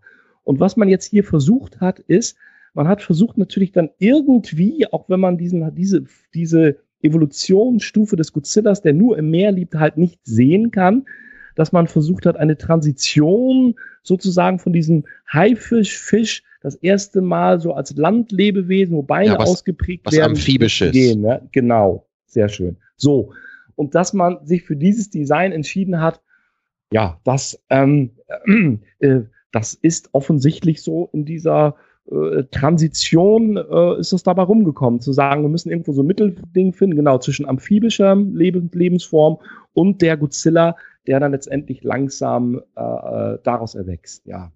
Also du bist glücklich damit. Also für dich ist das kein also Problem, bin, dass es deutlich nein. knuffiger aussieht als die später. Nein, und ich werde ja nachher, wir werden ja nachher auch wieder dafür sozusagen ähm, ähm, belohnt, äh, denn in seiner letzten Inkarnationsstufe, äh, da, da, da denke ich mal, oder beziehungsweise da sehe ich den Godzilla als das, äh, wofür er im Film auch stehen soll. Und, äh, äh, und zwar für eine absolute Naturgewalt. Ja, die, die, die einfach, ähm, ich sag mal, ohne erkennbare Motivation und ohne dass er sich links und rechts irgendwie ablenken lässt, im Grunde genommen nur eins kennt und das ist nach vorne zu gehen. Das ist einfach seinen Weg zu gehen und als wie, wie als Naturgewalt letztendlich, ja, in dem Fall äh, äh sein, sich seinen Weg zu bahnen. Ähm, und das macht auch Sinn. War es im 54er Godzilla ja noch der Atombombenabwurf, der verhandelt worden ist. Radioaktivität, in diesem Film wird übrigens auch gesagt in einer Dialogszene, Radioaktivität ist immer ein Problem. Ja, ist es hier, Christian hat es, glaube ich, zu Anfang schon ganz klein bisschen gesagt, ist es hier die Fukushima-Katastrophe gewesen. Die Inkarnationen von Godzilla, die wir hier sehen, entsprechen den äh, verschiedenen Phasen der Katastrophe, die Fukushima vorausgegangen sind. Das Erdbeben, der Tsunami, letztendlich die Zerstörung von Fukushima und die Kernschmelze. Und genau diese Phasen siehst du sozusagen auch ja in der Versinnbildlichung, ihr wisst, was ich meine, im Godzilla in seiner Verwandlung auch wieder. Ähm, und zwar, er hat noch, wie gesagt, auch noch Vorphasen, die sieht man dann im Artbook. Wir werden uns auch noch darüber unterhalten, wie hört der Film auf. Ist das eventuell noch nicht seine letzte Phase gewesen, wie auch immer. Aber genau diese, diese Idee sozusagen steckt einfach auch in der Metamorphose in Shin Godzilla drin. Indem er sich verwandelt, spiegelt er noch einmal die Phasen der Katastrophe von Fukushima wieder. Die will ich aber noch ein bisschen äh, hinten anstellen. Die, okay, da, da will ich noch gerne. nicht hin. Äh, ich will noch ein bisschen bei dieser ähm, Inszenierung und auch noch ein bisschen bei der Perspektive ja. bleiben. Also noch mal ganz kurz äh, zurückrudern. Okay. Ähm, ich war am Anfang auch ein bisschen irritiert von dieser ersten Form, von diesem ersten Monster, was sich da äh, den Weg durch Tokio bahnt. Ähm, erstmal finde ich das äh, sehr schön und sehr, sehr, sehr erhaben und sehr stilvoll, ähm, dass dieses Monster auch erstmal nur angedeutet wird. Also dieser Aufbau hin zu dem Monster, zu dem, zu dem ersten, ja. zu der ersten Enthüllung. Finde ich sehr stimmungsvoll, ähm, hat mir damals bei dem US-Godzilla von 2014 auch gut gefallen, dieses, dieses Spiel mit mir als Zuschauer, der natürlich in so einen Film geht, weil er Monster und Zerstörung und Katastrophe sehen will, aber das halt nicht sofort bekommt, sondern halt nur so ein paar Andeutungen, ne, dieses, dieses Boot im Wasser, was ja so verlassen ist und dann gibt es da halt diese Strömung irgendwie drumherum und es dauert so ein paar Momente, bis wir dann überhaupt erstmal so ein paar, ähm, ja, ähm, ein paar, ein paar Ausschnitte von dem Monster überhaupt nur sehen. Also das wird uns nicht sofort irgendwie, Godzilla stampft da nicht in der ersten Szene schon gleich durch Tokio, das, das ist ein Weg dahin. Umso irritierter war ich denn, als nach diesem stückchenhaften Enthüllen des Monsters auf einmal so ein, so ein knopfäugiges, glubschäugiges, ähm, fast schon marionettenhaftes Wesen dann eben Einfach zum enthüllt Knuddeln. wird. Ja, das, das, so, das, das war so meine erste Irritation, dass ich auch dachte so, so, äh, okay, ist jetzt irgendwie sehr äh, eindrucksvoll in der Zerstörung und wie Thomas ja auch gesagt hat, sieht man da halt auch schon so so diese diese ganze Erzählperspektive, Kameraperspektive, die da reinkommt, diesen Film die ganze Zeit so so erdet und so so wirklichkeitsnah macht und eben durch die Bilder von Fukushima ähm, im Hinterkopf ja auch klar ist, ja, das ist jetzt ein Gummimonster und so, aber in Wirklichkeit unter anderen Voraussetzungen sieht das halt genauso aus. Ähm, und dann ist es aber so ein glubschäugiges, knuffiges kleines Monsterchen, bei dem ich dann im zweiten Moment dachte, ah, vielleicht ist das ja auch ähm, so ähnlich wie im US-Godzilla gar nicht Godzilla, der uns da gezeigt wird, sondern halt so ein Vormonster, also so ein oder so ein, so ein mhm. alternatives Monster, das dann halt im nächsten Akt von Godzilla halt irgendwie platt gemacht wird, weil er ja, ist der König der Monster. Zuerst, so, ja. dieser, dieser kleine glubschäugige, knuffige, süße, ja, so den zerstapft er gleich, weil jetzt kommt hier der König der, der, der, mhm. der Monster rein. Ja, klar. Gut, dann ist mhm. es halt die Metamorphose gewesen und, und er entwickelt sich halt anders, aber mir ging's da, glaube ich, ähnlich wie Tamino. Also Tamino, ich äh, kann nachvollziehen, dass du da sehr herzhaft lachst und so ein bisschen so deine, ähm, wie soll man sagen, dein, dein, das sind deine Schauwerte, glaube ich, bei Godzilla so solche mhm. Monster zu sehen. Und ich bin da eher ein bisschen irritiert, weil ich halt so viele andere Dinge ähm, so, ja, höher lege bei dem Film, wie eben dieser Aufbau und Spannung und dann immer diese, diese Perspektive, so auch das Found Footage fand ich, fand ich da sehr schön auch eingesetzt, nicht, nicht überhand nehmend, aber hat eine tolle Perspektive mir gegeben von halt einfach nur kompletter Verwirrung auf dem Boden, weil man weiß gar nicht, was da eigentlich passiert. Äh, selbst die Experten im Hinterzimmer wissen auch nicht, was da passiert, obwohl sie die Vogelperspektive haben. Und so zwischendurch gibt es irgendwie totale Zerstörung und das ist so mein Godzilla. So ich, ich will wirklich diesen, diesen geerdeten und nicht diesen, diesen albernen oder diesen, ich, ich, ich, ich will das Gummimonster, aber es darf nicht nach Gummimonster aussehen. So. Das ist so mein Godzilla. Und deswegen kann ich verstehen, dass du da eher abgeholt wurdest. Ich äh, war ein bisschen irritierter in, in, in diesen Momenten. Aber ähm, ja, ich meine, gehört dazu und umso interessanter, dass er, also dass Godzilla dann diese, diese Zwischenform durchläuft und selber erst im Laufe des Filmes auch zum Godzilla wird. So diese, ja, diese und ich fand halt auch hier so diese mhm. letzte Inkarnation oder die letzten beiden vielleicht auch schon, mir, mir sah er einfach ein bisschen zu fies und böse aus. Das finde ich gerade klasse. Ist, ja, das kann ich natürlich auch verstehen, wenn man, das liegt halt wieder, wie bei allen Sachen heute wahrscheinlich, ne, daran, was man eben sehen will. Aber ich, ich fand halt immer bei dem alten Godzilla, also besonders noch bei der Showa-Reihe, aber auch noch in der Heise-Reihe, so, er, er sah zwar groß und böse aus, aber er hatte irgendwie immer noch so was Knuffiges. Ne? Also gerade der Showa Godzilla, dem, dem wollte man manchmal auch einfach mal zur Seite nehmen und so ein bisschen ins Bäckchen kneifen. So, weil das ist, so, dass, dass hier, ach, also mit diesen Zähnen jetzt und dem, diesem bitterbösen Blick, der, der mhm. hat irgendwie so alles, alles Charmante dadurch leider verloren, fand ich. Ne? Auch wenn er dann so richtig durchdreht und dann so seine, seine radioaktiven Strahlen dann loslässt, so in alle Himmelsrichtungen, das, ach, ich weiß nicht, das war mir ein bisschen, bisschen zu viel, so. Also, wie, wie hast du das gesehen, Thomas, als jemand, der natürlich alle Godzilla-Inkarnationen in- und auswendig kennt. Also, ging, ging, dir das hier vielleicht auch ein bisschen zu viel in die böse Richtung? Weil du hast ja bestimmt auch deinen Kuschel-Godzilla im Bett zu Hause. Ja, natürlich, klar, Termino. Also ich werde jetzt nicht verraten, was du uns in Vorbereitung diese Sendung vorhin im Vorgespräch für ein schönes Bild geschickt hast oder so, aber da war irgendwas mit Zipfelmützchen und irgendwie einer Zuckerstange oder so, aber okay, passt ja. Mein natürliches Motiv. Ähm, abgesehen davon, ich wäre enttäuscht gewesen, Tamino, in diesem Film, wenn ähm, ja Godzilla nicht ähm, nicht, nicht wirklich als, ähm, als dieser böse Godzilla dargestellt worden wäre, den wir hier zu sehen bekommen. Er hat für mich, das hatte ich ja vorhin auch schon gesagt, wir sind ja so bei der letzten Inkarnation, aber Godzilla als Natur, als unaufhaltsame Naturkatastrophe, als, ähm, als Urmacht letztendlich, als der Name Gott ist ja auch gefallen in dem, in dem, äh, in dem Film an sich, ähm, als, als Gotteswesen sozusagen. Ähm, glaube, da hätte jetzt irgendwie so ein Showa-Godzilla, den man knuffig in die Backe oder sowas ähnliches dann einfach mal kneifen kann und wo, ich sag immer wieder, was so schön ist, wo die Kinder sich umdrehen und auf Wiedersehen winken, dann wenn er im Meer im Sonnenuntergang ja, ja, ja, rausschwimmt. Das hätte ja, jetzt da nicht so ganz gepasst. Ähm, und deshalb finde ich, ehrlich gesagt, ich kann mich damit ich kann mich damit sogar mittlerweile sehr gut anfreunden. Vielleicht, wenn ihr mal Lust auf eine Zweit- oder Drittsichtung habt, vielleicht ähm, ähm, erschließt euch das dann auch noch mal ein ganz klein bisschen anders zu sagen.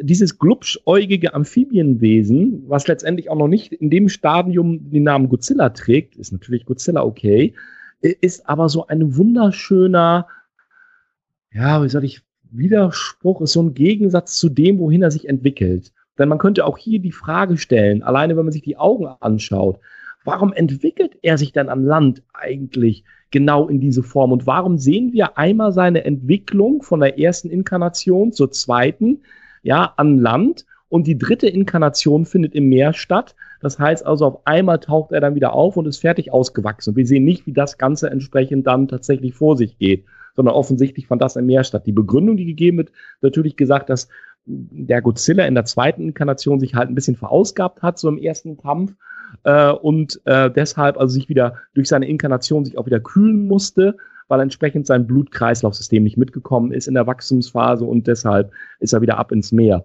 Ähm, also äh, von daher, ich war zumindest als ich das, das gesehen hatte beim ersten Mal, mich so zurückerinnere, sehr überrascht, ähm, dass aus, dass ich sag mal, dass wir in der letzten Inkarnation das Gegenteil von Glubschaugen haben. Und das kam übrigens auch nicht bei allen Fans gut an, die gesagt haben, Tamino, also die gibt es natürlich auch, gesagt haben, der hat ja noch nicht mal mehr Augen. Ja, irgendwie die, äh, warum denn das? Ja, aber der Hintergrund ist beispielsweise der, warum er dann nachher in der letzten Inkarnation kaum noch Augen hat. Er braucht sie eigentlich als Predator nicht mehr. Ja, er, er ist nicht darauf angewiesen, irgendwas zu, entschuldige, nicht, nicht Predator, er ist nicht darauf angewiesen, was zu jagen.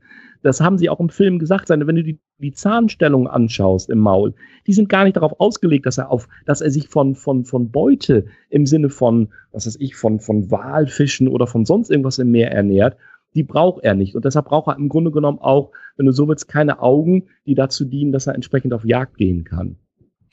Ein schöner Hinweis auch mit dem, mit dem Gegensatz. Das habe ich so noch gar nicht gesehen, dass ja gerade aus diesem knuffig glubschäugigen ähm, ja, Reptilienwesen dann dieser, dieser, ja, dieser Godzilla entsteht. Also dass, dass der Film da mit einem Gegensatz arbeitet und vielleicht mhm. auch so diese, Motive, auf die wir nachher noch wollen, so dieses, ähm, die, die, die Fukushima-Geschichte und so dieses radioaktive, so die zivile mhm. Nutzung mhm. ist ja durchaus Unbedingt. knuffig und äh, total cool und ohne Probleme und gefahrlos und hey, wir haben in Anführungszeichen saubere Energie, aber wenn es dann zum Super-GAU kommt, dann ist das halt alles andere als ja, knuffig. Knuffig.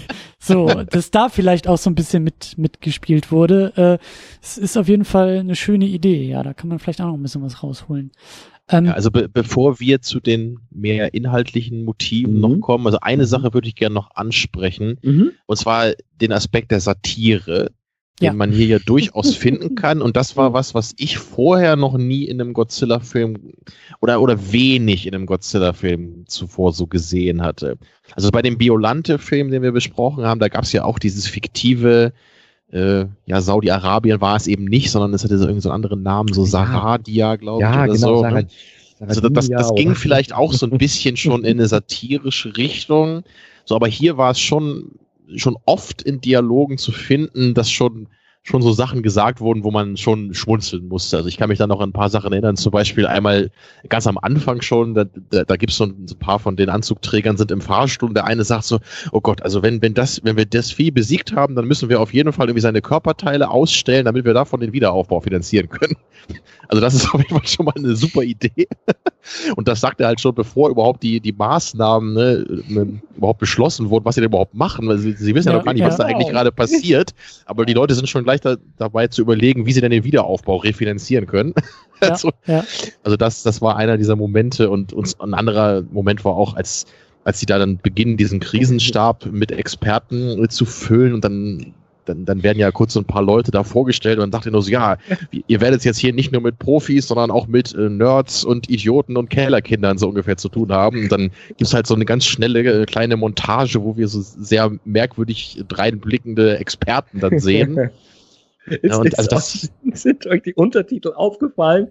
Da wurde gar nicht drüber berichtet, aber auf einmal ich glaube, nach fünf oder sieben Minuten, wenn das erste Mal in dem großen Konferenzraum geschaltet wird, nee, wenn sie zurück sind, das zweite Mal in dem in dem, in dem Konferenzraum, in dem kleineren vom Premierminister, da tauchen Untertitel auf, erzählt niemand was, aber die Untertitel, ich habe sie mir rausgeschrieben extra mal, lauten, der Landwirtschaftsminister fehlt wegen einer Auslandsreise. Ja, super Information. ah, wunderbar. Okay, also wir wissen, in dieser Runde ist der Landwirtschaftsminister wegen einer Auslandsreise entsprechend nicht zugegen. Also von daher habe auch ich mich gerade bei der jetzt bei der letzten Sichtung, bei der fünften oder sechsten Sichtung, wirklich durch die ersten 20, 25 Minuten geschmunzelt.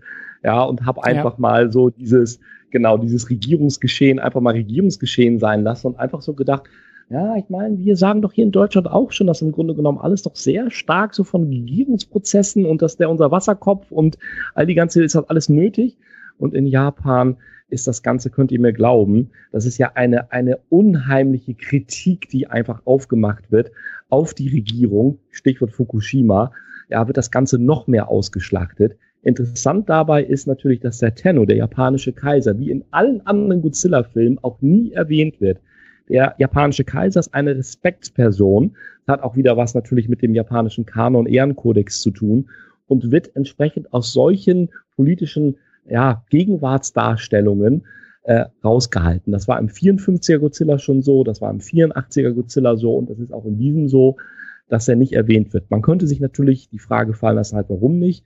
Also einer, wie gesagt, der Gründe ist, ähm, das ähm, ist, wäre nicht ehrenvoll, äh, den Tenor mit einzubeziehen in dieser Art von, ähm, ja, von Regierungsgeschehen, wenn man so will. Mhm. Ansonsten ist hier die gesamte Bandbreite drin an Regierungsbashing sozusagen, ja, die äh, den Japanern wohl einfach möglich war, die sie eigentlich gerne mal verhandeln wollten. Ja, und und da war ja auch dann, äh, das hattest du Thomas ja auch schon aufgeschrieben, dieser dieser tolle Satz. Äh, welche Behörde ist jetzt gemeint? Also überhaupt erstmal die Zuständigkeiten ja. sind gar nicht so richtig ja. klar und äh, es genau, wird dann irgendwie oder, oder, sie sitzen nebeneinander sozusagen dann und da geht's ja glaube ich um den Abschussbefehl und da wird gesagt, sollen wir jetzt feuern und dann sagt die Verteidigungsminister auch wieder, die dreht sich dann, obwohl sie alle im gleichen Raum sitzen zum Premier, ja. geben sie uns jetzt den Abschussbefehl anstelle ihn direkt zu fragen, aber da sieht man einfach, welche Wege das läuft. Fünf oder das, sechs äh, irgendwie müssen gefragt werden. Ich wollte gerade sagen, ne? das ist ja noch, das ist ja noch harmlos, aber also mir ist es auch aufgefallen, dass diese Befehlsketten, die werden ja wirklich komplett durchgegangen in dem Film, was ich halt auch als Element der Satire gesehen habe. Also wenn wirklich mhm. irgendwie der Typ mit dem Fernglas auf Godzilla guckt und per Funk sagt, was sollen genau. wir tun? Und der nächste sagt zum nächsten, ja. was sollen wir tun? Und der übernächste und so ja. geht's immer weiter, bis irgendwie zehn Leute durchgefragt werden, bis der Premierminister gefragt wird, was sollen wir jetzt eigentlich tun? Und er sagt, äh, abwarten. Und dann geht's wieder durch die Kette, so abwarten, abwarten, abwarten, abwarten. das, das fand ich halt auch äh, schön. Also das war ähm, also das, das sind für mich auch diese, diese satirischen ähm, Elemente und ja klar, die Behörden, die völlig äh, überfordert sind, weil weil weil sie weil es keinen Präzedenzfall gibt, weil sie gar nicht wissen, wie sie reagieren sollen, die die ganzen äh, äh, mhm. Protokollbücher, ich glaube, war es nicht auch irgendwie so, dass die teilweise gesagt haben, ja, wir wir klassieren das jetzt als als den und den Fall, äh, weil wenn es irgendwie da, da gab es doch irgendwie was so, ja, wenn es ja. irgendwie kein Lebewesen ist, dann können wir so und so vorgehen, dann können wir das Handbuch uns zur Hand nehmen. Und das Katastrophenschutzhandbuch hat uns sowieso noch nie weitergeholfen. Genau, genau, so, genau. Weißt du, und da wird dann alles über Bord geworfen, weil sie finden letztendlich keinen Rahmen, in dem sie irgendwie diesen Vorfall, der sich da gerade abspielt, ja, genau. hineinpressen Es gibt können, kein ja. Muster, es gibt kein, ja, kein, genau. es wurde so noch nie durchdacht, was da jetzt gerade passiert. So. Ja. Und ähm, also Thomas, äh, könnte man vielleicht wirklich oh, sagen, Entschuldigung, Entschuldigung, ja, Godzilla ist Ja, ihr hört, das ist genau, jetzt kriegen die Godzilla-Warnung. Ich mach mal eben die Tür zu, Moment. Meine hab, Güte hier. Mal gucken, ob ich das in der, in der Nachbearbeitung irgendwie so tief pegeln kann, dass da wirklich so ein Godzilla-Schrei draus wird. Das wäre sehr lustig. Ja, ich hoffe, Thomas kommt unbeschadet zurück. Alles, retten können. Ja, keine radioaktive Strahlung oder? Nee. So, Thomas, lass ja. mich nochmal meine Frage formulieren. Also findest du, man kann sagen, dass das der politischste und satirischste Godzilla-Film von allen ist? Oder gibt es ja. da noch Kandidaten, die ihm den Titel streitig machen würden? Nein, also nee. Also ich wüsste jetzt nicht, äh, dieser, dieser Godzilla-Film vereint einfach Elemente, die, also zwei hast du gerade genannt, die so deutlich noch in keinem anderen Godzilla-Film verhandelt worden sind. Ähm, auch da noch eine, eine eine doofe Frage vielleicht, aber äh, die Rolle der USA ähm, ist mir zumindest mhm. aufgefallen. Ich kann sie nicht so ganz einschätzen. Ist das, ich habe es auch nicht mehr so ganz in Erinnerung, ähm, ob die USA in den anderen Filmen irgendwie so erwähnt wurden, eine Rolle spielen, aber es ist, ja. es ist, ja, also kannst du da ein bisschen was zu sagen? Weil das war ja doch teilweise. Ja, ja, die USA spielen natürlich wirklich immer eine Rolle. Also zumindest dann, wenn es im Grunde genommen geht, die Kriegsgeschehnisse und, und das Verhältnis von Japan zu den USA jetzt als mhm. Besatzungsmacht beispielsweise einfach auch darzustellen. Im 54er war es eben halt so, dass, vielleicht könnt ihr euch da noch ein bisschen dran erinnern, dass im Grunde genommen die der ganze japanische Regierungsapparat plus natürlich dann entsprechend die damals noch recht junge japanische Armee, die sich wieder rausgebildet hatte, ja äh, im Grunde genommen noch die Nachkriegsgeschichten komplett verarbeiten musste, sich noch gar nicht gefunden hatte noch gar keine eigene Identität und zum großen Teil fremdbestimmt waren durch das, was die USA letztendlich hier vorgegeben haben, wie sie sich als Besatzungsmacht in Japan und dort haben sie sich ganz anders in Japan aufgestellt und auch verhalten, wie es hier äh, teilweise in Deutschland auch war mit der Nachkriegsgeschichte und als Besatzungsland. Also von daher hat das immer eine Rolle, also in diesen, wollen wir es mal so sagen, in diesen Godzilla-Filmen, die so ein bisschen diesen ernsteren Bezug mhm. einfach auch haben dann, ja. Ähm, und ähm, das ist natürlich jetzt hier im Shin Godzilla eben halt auch der Fall.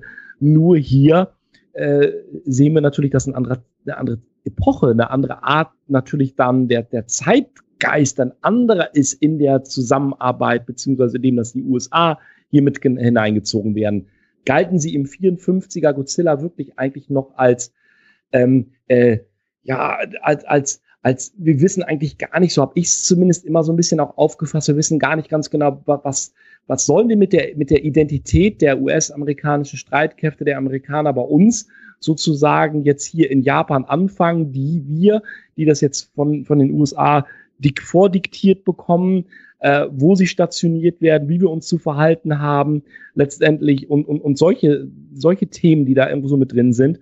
Und hier Rad der Zeit hat sich ein bisschen weiter gedreht. 2016, da geht es um andere Schwerpunkte. Da geht's, da wird ja auch nicht mehr so sehr gesagt, es ist eine Besatzungsmacht, sondern ähm, da, da wird nachher um Beistand der Amerikaner auch gefragt. Da wird das Ganze das ein bisschen als mehr auf Augenhöhe, oder? Wird, genau, mehr auf Augenhöhe. Da wird nachher von einem Zusammenschluss Russland-China ähm, berichtet. Und ähm, na, also wie stellen wir uns da jetzt auf? Das spielt Deutschland ja auch eine kurze Rolle. Also wir stellen Rechenzentren zur Verfügung um in, entsprechend in, in Rätsel lösen zu können, analysieren zu können, wie man ähm, Godzilla aufhalten kann. Da spielt Frankreich eine wichtige Rolle letztendlich auch als, als eine weitere atomare Macht, die ein, ganz wichtig sogar ist in der letzten Phase dieses Films. Und ähm, von daher wird ja dann auch der Fokus schon wieder so ein Stück weit weggenommen, dass man die USA hier mit einbindet oder an von allen Ländern, die genannt werden, also Russland, China, Frankreich, Deutschland, sozusagen am, am intensivsten hat natürlich einfach damit was zu tun, weil äh, es noch große US-Stützpunkte in Japan einfach gibt. Und da liegt es auf der Hand, dass man ähm, das Thema einfach, dass man die USA mit einbezieht. Und deshalb hat man ja auch diese Japan- oder amerikanisch-japanische Sondergesandtin, die jetzt hier mit durch den Film läuft und äh, da das Verbindungsglied entsprechend herstellt. Wobei ein kleiner Seitenhieb, die Japaner amüsieren sich, oder nein, andersrum, die Amerikaner oder englischsprachiges Publikum amüsiert sich immer, weil die gute Schauspielerin, die äh, äh, entsprechend ähm, ja diese Sondergesandte spielt, ähm, so ein Englisch mit so einem starken japanischen Akzent spricht, ja. dass man schon sehr schnell erkennen kann, okay, sorry, ähm, aber äh, es ist sicherlich nicht ihre weit weg davon, ihre Muttersprache zu sein, das Englisch. Ja. Aber nur so ganz nebenbei. Also von daher äh, sieht man alleine schon aufgrund der äh, dieser Sondergesandten, äh, dass äh, ja, also das jetzt hier auf Augenhöhe, du hast es schön gesagt, Christian, eher auf Augenhöhe miteinander gesprochen. Hm. Ja, und ich glaube, da, da nähern wir uns auch langsam dieser ganzen, ähm, ja, dieser, dieser größeren Thematik, die da drin steckt, die wir damals auch in dem 54er Godzilla ja schon äh, gesehen und identifiziert haben. Äh, Godzilla steht halt für normalerweise für die Atombombe, für den Einsatz äh, der Atombombe in Japan mhm. und für das Trauma, das hatten wir damals ja auch besprochen und so diese, diese ähm, ja, diese, diese metaphorische Auseinandersetzung mit Gesellschaft, mit Politik und mit eben, ja, der Aufarbeitung äh, dieser, dieser historischen äh, Ereignisse. Ein bisschen steckt das hier ja auch drin. Also die, hast du ja auch schon erwähnt, so äh, Atommächte, äh, es wird gedroht oder es wird halt, naja, es ist ein Problem, dass die USA halt erneut äh, eine Atombombe auf Japan werfen oh ja. wollen, nämlich auf Godzilla. So, das ist ja. deren äh, äh, Lösungsweg. Äh, wir bomben das Ding einfach komplett weg. Und ähm, und da gab's auch so so äh, ein, zwei, drei Sätze und auch so Seitenhiebe auch tatsächlich auf den Zweiten Weltkrieg. Das sagt doch, glaube ich, auch irgendwie, war da nicht irgendwie, ich, ich krieg das nicht mehr so ganz zusammen, aber war da nicht mhm. auch irgendwie so eine Erwähnung auf äh, ja, hier irgendwie so, was, was unsere Vorfahren da gemacht haben, oder ich, ich meine da irgendwie auch nur in so einem Nebensatz Atombombe mhm. Japan, Zweiter Weltkrieg gehört zu haben, weil, und das ist ja eben so der nächste Punkt, auf den es eben ja auch noch äh, zu sprechen gilt, Fukushima. So. Die Atombombe ist mhm. abgelöst hier als äh, Auslöser für Godzilla oder als mhm. Sinnbild für Godzilla und es ist Fukushima. Es ist tatsächlich mhm. ähm, ein jüngeres Ereignis in der japanischen Geschichte, ein ähnlich traumatisches Ereignis in der japanischen ja. Geschichte, aber hier findet so eine Verschiebung, glaube ich, statt. Und äh, da, klar, da wollen und müssen wir auch noch ein bisschen drüber sprechen. Aber also, Thomas, siehst du da auch so diese, mhm. erstmal noch so ein bisschen diese, also die Atombombe ist auch noch als Thema da. Sie ist nicht komplett weg, aber sie bekommt eine andere Bedeutung, glaube ich, bei diesem Godzilla. Ja, Absolut. Also die Atombombe, also Radioaktivität ist immer ein Problem. Ne? Haben wir schon eingangs gesagt. ja. Und das ist also auch jeder Fall. Weise Wort. Ja, ein gutes Fazit so aus diesem Film. Dann lernt man noch was. So, ich hoffe, genau. Ich hatte eben gerade einen Aussetzer, aber ihr hört mich jetzt wieder, ja? Ja, du bist wieder da. Sehr schön. Okay, eben ganz kurz das Bild weg. liegt wahrscheinlich daran, dass ähm, Godzilla sich langsam nähert. Nein, aber Radioaktivität, genau, ist immer ein Problem. Wir haben ja hier die zwei Ebenen. Wir haben ja eben halt diese Fukushima-Geschichte und wir haben on top eben halt wirklich noch die, ähm, dass die, die, der vermeintliche, der bevorstehende Abwurf der dritten äh, Atombombe durch die Amerikaner auf japanischem Boden und zwar in dem Fall in Tokio. Und vielleicht meintest du das gerade, als du nach dieser Referenz im Film gesucht hattest, Christian, und zwar in dem Gespräch. Der ähm, die, ähm, mal kurz den Namen rausgesucht, aber da war es hier der Kayoko N. Patterson, so heißt sie ja im Film. Ähm, da gab es ja wirklich diese Schlüsselsequenz nach dem Motto, also ihr wurde schon von der, von ihrer Regierung geraten, das Land zu verlassen, weil es könnte sein, wenn Godzilla sich wieder anfängt zu bewegen, nachdem er eingefroren oder beziehungsweise erstarrt war erstmal, dass dann der Countdown, der aufgesetzt worden ist zum Abwurf dieser Atombombe, um das äh, eventuell global werdende Problem Godzilla, die Amerikaner hatten ausgerechnet mit einer zehnprozentigen Wahrscheinlichkeit, dass er dann auch an der US-amerikanischen Westküste auftauchen könnte, dieses Problem in Japan selber zu beseitigen. Da wurde eben halt der, äh, der Koyoko and Patterson geraten, das Land bereits zu verlassen. Hm, dann in dem Dialog allerdings äh, mit dem äh, ja, ähm, Premierminister, der nachdem, hatte ich ja schon gesagt im Plot, nachdem äh, entsprechend die gesamte ähm, Regierung äh, ähm, äh, vernichtet wurde, äh, getötet wurde durch den, durch den ähm, Angriff von Godzilla und jetzt hier eine provisorische Regierung etabliert wurde, war das eben halt der ja, Premierminister, nicht war ein Assistent oder irgendwie so was der, äh, der sich auch durch den ganzen Film zog, ähm, wir hatten eben halt miteinander geredet und sie entschied sich, und darauf wollte ich jetzt hinaus, das ist das Wichtige in dieser Szene, dann in Japan zu bleiben. Und sie sagte nämlich, dass ähm, sie es nicht verantworten kann, nachdem ihre Großmutter bereits schon bei einem der Bombenabwurf, ich glaube, es war jetzt Hiroshima und nicht Nagasaki, Hiroshima ums Leben gekommen ist, dass nochmal wieder eine dritte Atombombe entsprechend auf japanischem Boden fallen wird. Ob jetzt in dem Fall von den USA oder äh, von einem anderen Land, das glaube ich, gut, USA ist natürlich dann nochmal wieder was anderes, weil das da die direkte Referenz auf den Zweiten Weltkrieg und auf die Atombombenabwürfe sind. Aber ähm, sie hat sich in dem Moment, obwohl sie die amerikanische Sondergesandtin war, sozusagen für ihr ehemaliges Heimatland entschieden und sagt, ich verlasse Japan letztendlich nicht.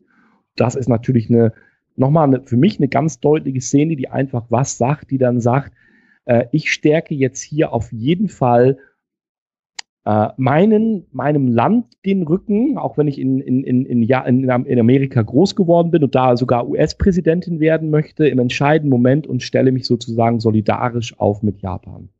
So, und ähm, da kann man also im Grunde genommen sagen, in dem Moment hat sie auch für die Japaner in deren Wahrnehmung und in meiner Wahrnehmung einfach die Lager gewechselt und gesagt, so, äh, ich verlasse sozusagen jetzt den US-Sektor und begebe mich gefühlt dann eben äh, in die, zurück in die Arme meiner Landsleute und bleibe hier und versuche dann diesen Atombombenabruf zu verhindern.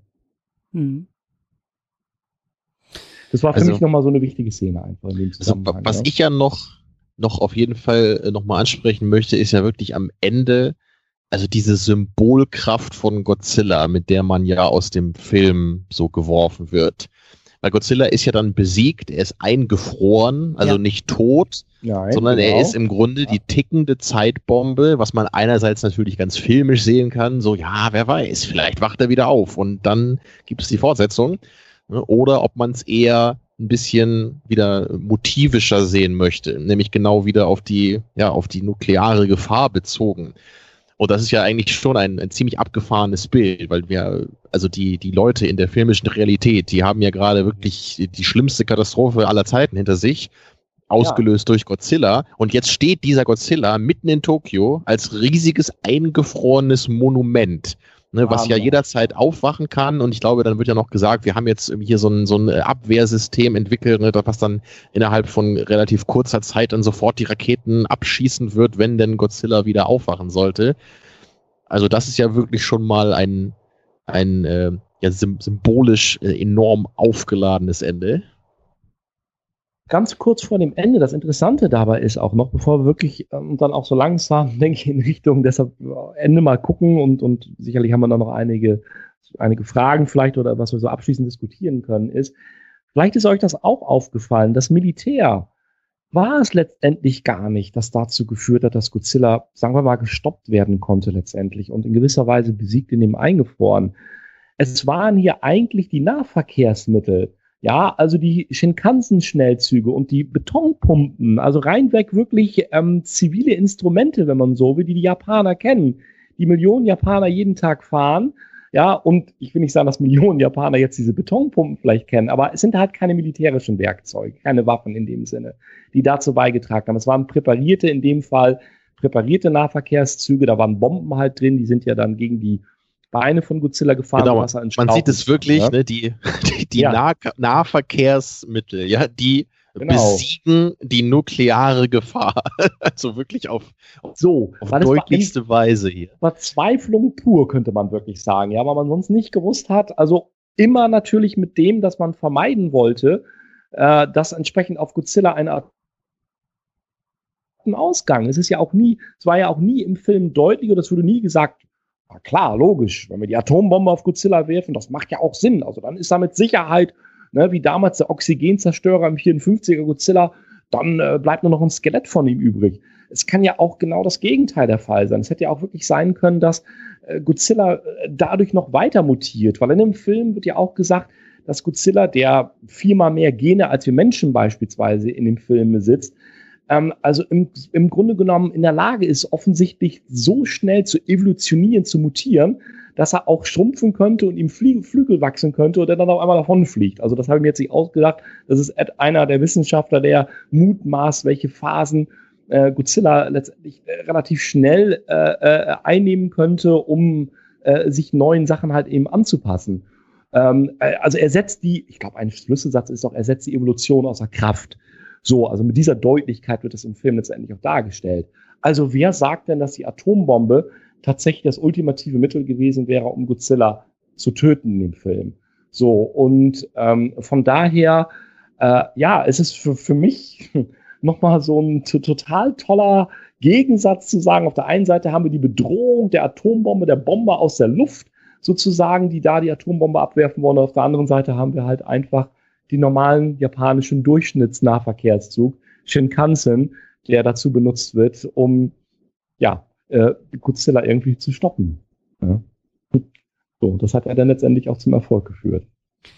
Ja, ja und, ähm, und genau, viel, ja, viel mehr, viel mehr ist es ja auch noch diese ganze ähm, äh, Fukushima äh, Thematik. Also es geht, das, das finde ich, finde ich auch sehr interessant. Es ja, geht nicht darum, ja. Godzilla zu besiegen. Es geht nicht darum, Godzilla zu zerstören. Es geht darum, Godzilla einzudämmen. Es geht darum, Godzilla stillzulegen. Es geht da, darum, die Gefahr, die, die Radioaktivität, die von ihm ausgeht, ähm, ja einzudämmen. Und ja. Ähm, da sind halt, also ich muss dazu sagen, ich habe äh, wie die meisten von uns damals irgendwie das in den Nachrichten mitbekommen. Ich glaube 2011 war das oder so, Frühjahr 2011, auch schon wieder sechseinhalb Jahre her, dass das passiert ist. Ähm, ich kenne flüchtig Nachrichtenbilder, aber ich habe mich danach auch gar nicht mehr viel mit Fukushima beschäftigt. Ich weiß ein paar Sachen und ein paar Bilder so von, von Tschernobyl, wie es da mittlerweile aussieht, so. Ähm, hab da ein paar Dokus gesehen, aber es ist halt, und deswegen finde ich das eben auch so, so interessant, wie hier Godzilla immer noch in Tokio steht als stillgelegtes Mahnmal, denn so ähnlich ist das zum Beispiel in Tschernobyl. Also da ist halt eine riesengroße Betonkuppel äh, um diesen Reaktor, äh, also auf diesen Reaktor so draufgehoben worden, äh, immer noch mit einem riesengroßen Umkreis von Dutzenden Kilometern, der irgendwie nicht betreten werden darf und Sondergrenzen und äh, bla bla bla. Also, was ich sagen will, ist, diese Katastrophen, äh, die sind ja nicht ähm, aus der Landschaft weg geschoben und weggekehrt worden, sondern da gibt es diese Mahnmale. Da gibt es halt immer noch diese zerstörten Reaktoren, über die was drüber gestülpt wurde und von denen du äh, aus der Entfernung deutlich sehen kannst, da ist etwas passiert. Und das finde ich sehr interessant, dass das mit Godzilla äh, ebenso gemacht wird. Der, der, der kehrt nicht zurück ins Meer, der ist mhm. nicht weg, der winkt dann auch nicht irgendwie noch in seinen letzten Schritten nochmal äh, Richtung Tokio und sagt, äh, auf Wiedersehen Leute, bis zum nächsten Mal, sondern der steht da, der ist da, der bleibt da. Und der wir, wurde auch im Vorfeld wie ein, ein Atomreaktor stillgelegt oder eingedämmt, äh, in dem halt das Sonderkommando vorgerückt ist. Auch da schöne Beobachtung, es ist eben nicht das Militär, was da irgendwie mit drei Raketen drauf schießt. So, ja, man versucht es, aber es hilft nicht viel. Nein, es sind halt, es ist halt dieses, dieses Blutgerinnungsmittel. Es sind halt diese, diese, ja, diese Eindämmungsmethoden, die da benutzt werden, um Godzilla halt äh, zu besiegen. Dann gibt's ja auch diese ganz tolle Rede da von diesem, ich weiß gar nicht mehr genau, wer das da war, aber irgendwie einer dieser, dieser Hilfschefs, äh, der ja sich da einem, einem Trupp gegenübersteht und denen sagt, äh, das, was ihr jetzt hier tun werdet, also das werdet ihr nicht überleben. Ihr nähert euch diesem Godzilla, der ist verstrahlt, der strahlt zurück. Das ist ein Selbstmordkommando, was ihr ja gerade macht, aber ihr dient der größeren Sache und äh, wir danken es euch jetzt schon, dass ihr euch dafür opfert und irgendjemand mhm. muss es ja tun. Und wenn ich mich dunkel erinnere, solche, solche, solche Fälle gab es doch in Fukushima auch, oder? Da sind doch auch Leute rein und es war klar, mhm. ihr geht da rein, um euch selber eigentlich für die Sache zu opfern. Irgendjemand muss da rein, irgendjemand so muss da Ersthilfe leisten. Bild, was du letztendlich hast. Ne? Aber, aber, aber, aber genau. auf so einer, auf so einer, mhm. auf so einer zivilen Ebene, eben nicht irgendwie mhm. um äh, genau. Tralala Nationalität, äh, hier, wir mhm. sind das mhm. beste Land der Welt, sondern äh, tatsächlich eher etwas Heldenhaftes, beziehungsweise eben dieses, also diese, diese, diese Metapher halt aufzugreifen, ja, diese Strahlung, die Godzilla aussendet, die muss bekämpft werden. Und das kannst du nur vor Ort und da kommst du nicht mehr wirklich raus. Aber du musst es halt tun. Du musst da halt rein, du musst mit diesen Trucks da rein, du musst ihn halt stilllegen, damit er voll gepumpt werden kann. Und das müssen Leute tun, die da nicht mehr irgendwie rauskommen. So, das, das fand ich zum Beispiel so interessant, dass das halt so, so deutlich einfach diese realen Ereignisse gespiegelt hat. Auch wenn dann da irgendwie der Premierminister in seinem Schutzanzug da vor die Kameras und die Pressekonferenz und so, das war ja Fukushima genauso. Ähm, das finde ich halt so interessant, dass jetzt hier so deutlich in Bildsprache gearbeitet wird. Du hast es ja gesagt, Thomas, da wurden teilweise äh, Bilder mhm. übernommen, so, mhm. ähm, dass diese deutlichen Referenzen gesetzt werden und, und dadurch halt diese Bedeutungsverschiebung vielleicht auch stattfindet. So, mhm. jetzt warnt Godzilla nicht vor der Atombombe, jetzt warnt Godzilla vor dem Supergau. Und zwar sehr deutlich und eben auch ja, mhm. also arbeitet auch dieses Trauma mhm. für Japan dadurch auf. Und das finde ich, das finde ich sehr, sehr interessant. Godzilla warnt vor dem Super, Super-GAU. Ich finde die Formulierung so schön. Da, da muss ich irgendwie gleich an so ein, so ein kleines japanisches Grundschulklassenzimmer denken, Absolut. wo halt so ein großes Bild von Godzilla mit dem erhobenen Zeigefinger so neben der Tafel hängt. Aber noch mhm. so, so, so, so ein Bauarbeiterhelm hat er auf, ne? So. Und mit dem Safety Kopf noch wackeln kann irgendwie genau. am besten. Ne? Genau. Mhm. Was, was steht denn drauf? Äh, denkt dran, Kinder, äh, Radioaktivität ist niemals gut, oder was war der Satz? Ist äh, immer ein Problem. Ist immer ein Problem. So war das, ja. genau, ja. Ja, so, vollkommen also ich, richtig. Hm? Hast du noch was? Nee, ich, also ich wollte das noch mal was, mhm. was ansprechen, mhm. was mir natürlich auf dem Herz liegt. Mhm. Das geht jetzt schon so ein bisschen in Richtung Fazit. Das soll jetzt noch nicht, noch nicht die abschließende Diskussion einleiten, Thomas. Also wenn du noch was hast, dann schieß gleich raus. Das Ding bei mir ja. ist so, also ich ich habe es ja schon mal hin und wieder angedeutet hier. Ich, ich fand den Film nicht so toll. Ich mhm. würde sagen, es ist für mich persönlich, was mein persönliches Viewing Pleasure anging, war es einer mhm. der schwächsten Godzilla-Filme, die ich gesehen habe. Mhm. Ich würde gar nicht sagen wollen, dass der Film wirklich schlecht ist. So, wir haben ja mhm. jetzt auch einiges schon besprochen, was da wirklich alles so drinsteckt, ne, an Symbolkraft und Satire und äh, politischem Kommentar auf das Post-Fukushima Japan und so weiter und so weiter. Das Ding ist nur, man hätte ja im Grunde auch einen Katastrophenfilm über Fukushima machen können. So hätte man ja machen können. Hätte man, man, ja im Grunde genauso machen können wie hier. Ja mit dem. Ja, nur Film. halt völlig ohne Godzilla. Und wenn ich mich jetzt frage, so, okay, warum hat man denn jetzt im Grunde dann, dann Godzilla gewählt, mhm. um diese Themen zu verarbeiten? Oder das ist im Grunde die Frage, ne, wie, wie rum zäumt man das äh, Pferd jetzt auf? Also, äh, was war jetzt zuerst da? Entweder der Godzilla-Film oder der Film über Fukushima? So, und, und wenn ich halt sage, eigentlich für mich persönlich ist ja eigentlich der Godzilla-Film immer noch an erster Stelle hier. Und mhm. warum gucke ich einen Godzilla-Film letztendlich? Weil ich, so bin ich halt, so, das ist dann meine Art Godzilla-Fan, ja. ja. Also ich bin die Fraktion, ich will ja. einfach dann coole Godzilla-Action sehen. Ja. Ja. So, und jetzt hier in dem Film, da kommt man da einfach nicht so richtig auf nee. seine Kosten. Na, natürlich gibt's ein bisschen Action und ein mhm. paar, auch so in der Mitte gab's ein paar Szenen, wo auch mit interessanter Musik gearbeitet wurde. So natürlich mit dem klassischen Thema, auch wie immer, aber auch mit ein bisschen mhm. modernerer Musik so da, da gab es ein paar Szenen, die ich einfach so dann genießen konnte. So, aber wirklich mhm. diese, ich weiß nicht, wie viel das war, aber lass es 60, 70 Prozent gewesen sein, die wirklich in, in Räumen spielt, wo sich Politiker irgendwie über irgendwas unterhalten, wie sie jetzt mit der Krise klarkommen müssen. Das, mhm. das ist einfach nicht so meine Art Film. Ne? Ich bin einfach nicht so der Katastrophenfilm-Fan, auch wenn ja durchaus hier wirklich da, das ist ja nicht einfach nur wie plattes Katastrophen-Entertainment oder so, sondern da ist ja wirklich ein bisschen was dahinter. Da hat man sich ja was überlegt aber ich persönlich, ich brauche einfach mehr Godzilla in meinem Godzilla-Film. so, das haben wir das ich damals im amerikanischen Film ja auch schon groß kritisiert, weswegen der für mich halt auch völlig kaputt gegangen ist. So, klar, die Idee, dass man da Godzilla äh, lange auf ihn warten muss, hatte auch was, aber er muss halt irgendwann kommen. Und ich hatte das Gefühl, als der Film vorbei war, kam er immer noch nicht. Ja. Und hier auch so im, im Finale, muss ich auch sagen, so Symbolkraft hin oder her.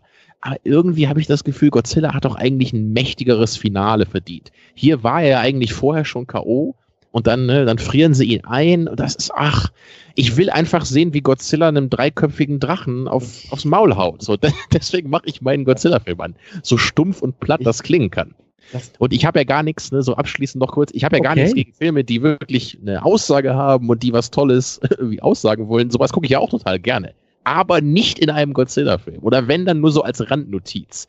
Aber ich habe hier das Gefühl, der, der Kern ist wirklich hier ne, diese Politsatire, dieses Katastrophendrama. Und Godzilla ist hier eher, also wenn man es ganz hart sagt, ja schon fast eine austauschbare Katastrophe. Das meinte ich ja ganz am Anfang. Es hätte ja eigentlich wirklich auch faktisch um die äh, Geschehnisse äh, äh um Fukushima gehen können, ohne dass der Film jetzt großartig anders gewesen wäre. So, da würde ich jetzt gerne eure Meinung zu hören. Also inwieweit bereichert Godzilla denn überhaupt diese ganzen mhm. anderen Aspekte des da, Films? Da will ich, da will ich gleich jetzt erst da reingrätschen. Das brennt mir nämlich unter den Nägeln und auf der Zunge. Das oh, ist halt ja, auch so ein bisschen mal. wieder die mhm. Frage, wozu brauchen wir denn Genre? Also warum, warum brauchen mhm. wir das große Gummimonster? Das kann doch irgendwie auch die Dokumentation. So, mhm. oder die, wie du sagst, der Katastrophenfilm um einen radioaktiven Supergau. Ähm, ich persönlich ähm, frag mich das auch öfter und, und äh, ähm, kaue auf dieser Frage auch äh, immer mal wieder herum. Nähere mich, glaube ich, langsam, stetig eine Antwort. Das Ding ist doch, die Wirklichkeit ist doch stinkend langweilig. Oder? Also, das ist doch gerade das Tolle, dass wir in Unterhaltung und in Film und in Erzählung und in diesen, diesen fast schon mythenhaften Erzählungen wie eben Godzilla und wie eben Star Wars und Superhelden und äh, was wir da nicht alles uns haben, uns uns äh, ausgedacht haben, dass wir eben die Wirklichkeit da reintragen können und Wirklichkeit dadurch erzählen können, weil ich glaube, dass das einfach, ähm, dass das, dass, dass uns das auch menschlich irgendwie vereint und verbindet. Godzilla ist eine Sache, die funktioniert auf der ganzen Welt. Ein Godzilla, der durch Tokio stapft, äh, ist unterhaltsam in New York City, ist unterhaltsam in Berlin, ist unterhaltsam irgendwie in Südafrika, ist überall auf der Welt äh, Unterhaltung, ist überall Erzählung, ist überall, ähm, also spricht uns, glaube ich, viel, viel tiefer, in, in einem viel tieferen menschlichen äh, äh Empfinden an als eine wirkliche Erzählung, als ein wirkliches oder, oder eine wirklichkeitsnahe Erzählung. Und genauso Star Wars. Star Wars ist irgendwie Verhandlung von Gut und Böse, jeder Superheld ist es, ja. Hier Superman und Batman und Captain America, die irgendwie gut sind und gegen das Böse kämpfen. So diese Erzählungen erzählen wir uns seit Jahrtausenden, aber eben in dieser Superheldenverpackung ist es vielleicht ein bisschen neuer und macht auch, ja, macht mehr daraus und strahlt größer, strahlt weiter und geht tiefer, als es eine wirklichkeitsnahe Erzählung tun könnte. Und das ist für mich auch die Chance, also ich, ich, ich, ich finde es halt einfach geil, mit einem Gummimonster wie Godzilla über Dinge wie Fukushima zu diskutieren oder diskutieren zu können und das vielleicht auch äh, darüber auch streiten zu können. Wie viel ist das jetzt eigentlich? Also wie viel steckt da jetzt eigentlich wirklich drin und was will uns das eigentlich sagen? Das ist, das finde ich alles viel, viel ergiebiger, viel, viel interessanter, viel, viel äh, ansprechender, als immer wieder die realen Ereignisse so wirklichkeitsnah, so realistisch wie möglich wiederzukauen. Da bin ich eher müde und sage, ja gut, ich habe die Nachrichten gesehen, warum, warum muss ich das jetzt mit Schauspielern in Special Effects nochmal nacherzählt bekommen? So, gib mir die Transformation, verpack es anders, aber trag es so in die Welt hinein. So, nimm, nimm die großen Erzählungen und strahl so äh, über das also über das konkrete Ereignis ins Allgemeine hinaus. Und das finde ich, das, das ist die große Chance von Genre. Das ist die große Chance, äh, solche Erzählungen. Ja, wa wa warum brauchen wir sowas wie wie Harry Potter? Warum muss es irgendwie einen Voldemort geben und einen Harry und warum müssen die verbunden sein und wo können wir uns nicht hinsetzen und sagen, es gibt das Gute, es gibt das Böse und am Ende gewinnt das Gute, weil es Liebe hat, so, ja, können wir auch, aber ist bei weitem nicht so, nicht so unterhaltsam und nicht so tiefgehend wie eben dann diese größeren Erzählungen drumherum. So, das wäre so meine Antwort auf. Ich weiß nicht, ob dich das zufriedenstellt, Tamino, aber äh, das nee, finde ich, finde ich schön. Aber bevor ich noch was sage, will ich erstmal noch Thomas hören. Mhm. Ähm, also dieser Shin Godzilla ist ein japanischer Godzilla-Film von Japanern für Japanern. Die Symbolträchtigkeit, die Godzilla innewohnt, ich glaube, ähm, vollkommen ausgebreitet oder, oder sie wurde uns das erste Mal richtig bewusst, als wir den 54er Godzilla besprochen haben. Folglich ist es so, dass die Japaner einfach auch, und wir ja auch, die wir jetzt über den Film gesprochen haben, ähm, dass wir einfach den Film, du hast es jetzt so schön mit Geschichte erzählt, dass wir anders über den, äh, äh, über, über diese Katastrophe letztendlich äh, uns austauschen oder darüber äh, berichten können, äh, sie erleben können aus der Perspektive eines Godzillas, als dass es letztendlich möglich wäre, indem wir, wie du auch sagtest, Christian, die Bilder von Fukushima uns immer wieder äh, anschauen und vor Augen führen. Und alleine mit dieser und vielmehr, glaube ich, gibt es auch gar nicht so zu sagen, durch, durch diese Symbolträchtigkeit, durch das, was ein Godzilla aufgebaut hat, in den, in den Jahren sozusagen, die er als popkulturelles Phänomen erwachsen ist, ja, lässt sich so etwas äh, ganz anders ähm, ja, äh, erzählen, Christian, genau, ähm, als äh, wenn wir hier einen Dokumentationsfilm irgendwie und die Abläufe von Fukushima halt dokumentarisch nochmal nacherzählt hätten. Ja. Also ich glaube bei mir, also erstmal, ich, ich finde das ja auch schön, was ihr sagt und oft ist es mir auch möglich, ähm, gerade bei Harry Potter kann ich auch die Themen wertschätzen, die da verarbeitet werden. Es ist nur, glaube ich, bei mir persönlich einfach so, dass so Sachen wie Superhelden und Godzilla, also die riesigen Monster, die Städte verwüsten, das hat einfach so was inhärent Albernes für mich. Und das meine ja. ich überhaupt nicht negativ. Ich meine das auch als was Schönes. Es ist einfach, ich wenn ich einen Godzilla-Film anmachen möchte, ich persönlich, dann wünsche ich mir einfach, dass ich ein bisschen wieder Kind sein kann. So dann erinnere ich mich daran, wie ich früher selber mit meinen kleinen Plastik-Godzillas gespielt habe, ja, und dann kamen die Plastikpanzer und, und ich, ich wünsche mir irgendwie eher wieder so ein Erlebnis dann als Film. Mhm. Und so die, die symbolträchtigen Filme, die, die haben für mich dann einfach nur persönlich, die, die sind woanders verortet. So, die brauche ich dann da nicht. Oder ich wünsche mir immer automatisch, so, weil ich ja auch weiß, dass Godzilla-Filme das ja auch sein können. So, die gab es ja in der Vergangenheit, die, die eben sehr stark auf mhm. dieses Action-Moment ne, getrimmt waren. So, ich wünsche mir dann die wieder, weil davon bin ich zumindest noch nicht gesättigt. So, vielleicht ändert sich meine Sicht ja da auch, wenn ich dann vielleicht auch mal irgendwann alle gesehen habe und dann auch sehe, okay, es gab vielleicht auch genug Filme, wo Godzilla andere Monster verprügelt hat und jetzt ist vielleicht dann doch mal irgendwann die Zeit gekommen für einen äh, Versuch, das Ganze ein bisschen reifer und ernster anzugehen. Vielleicht ändert sich meine Sicht dann noch.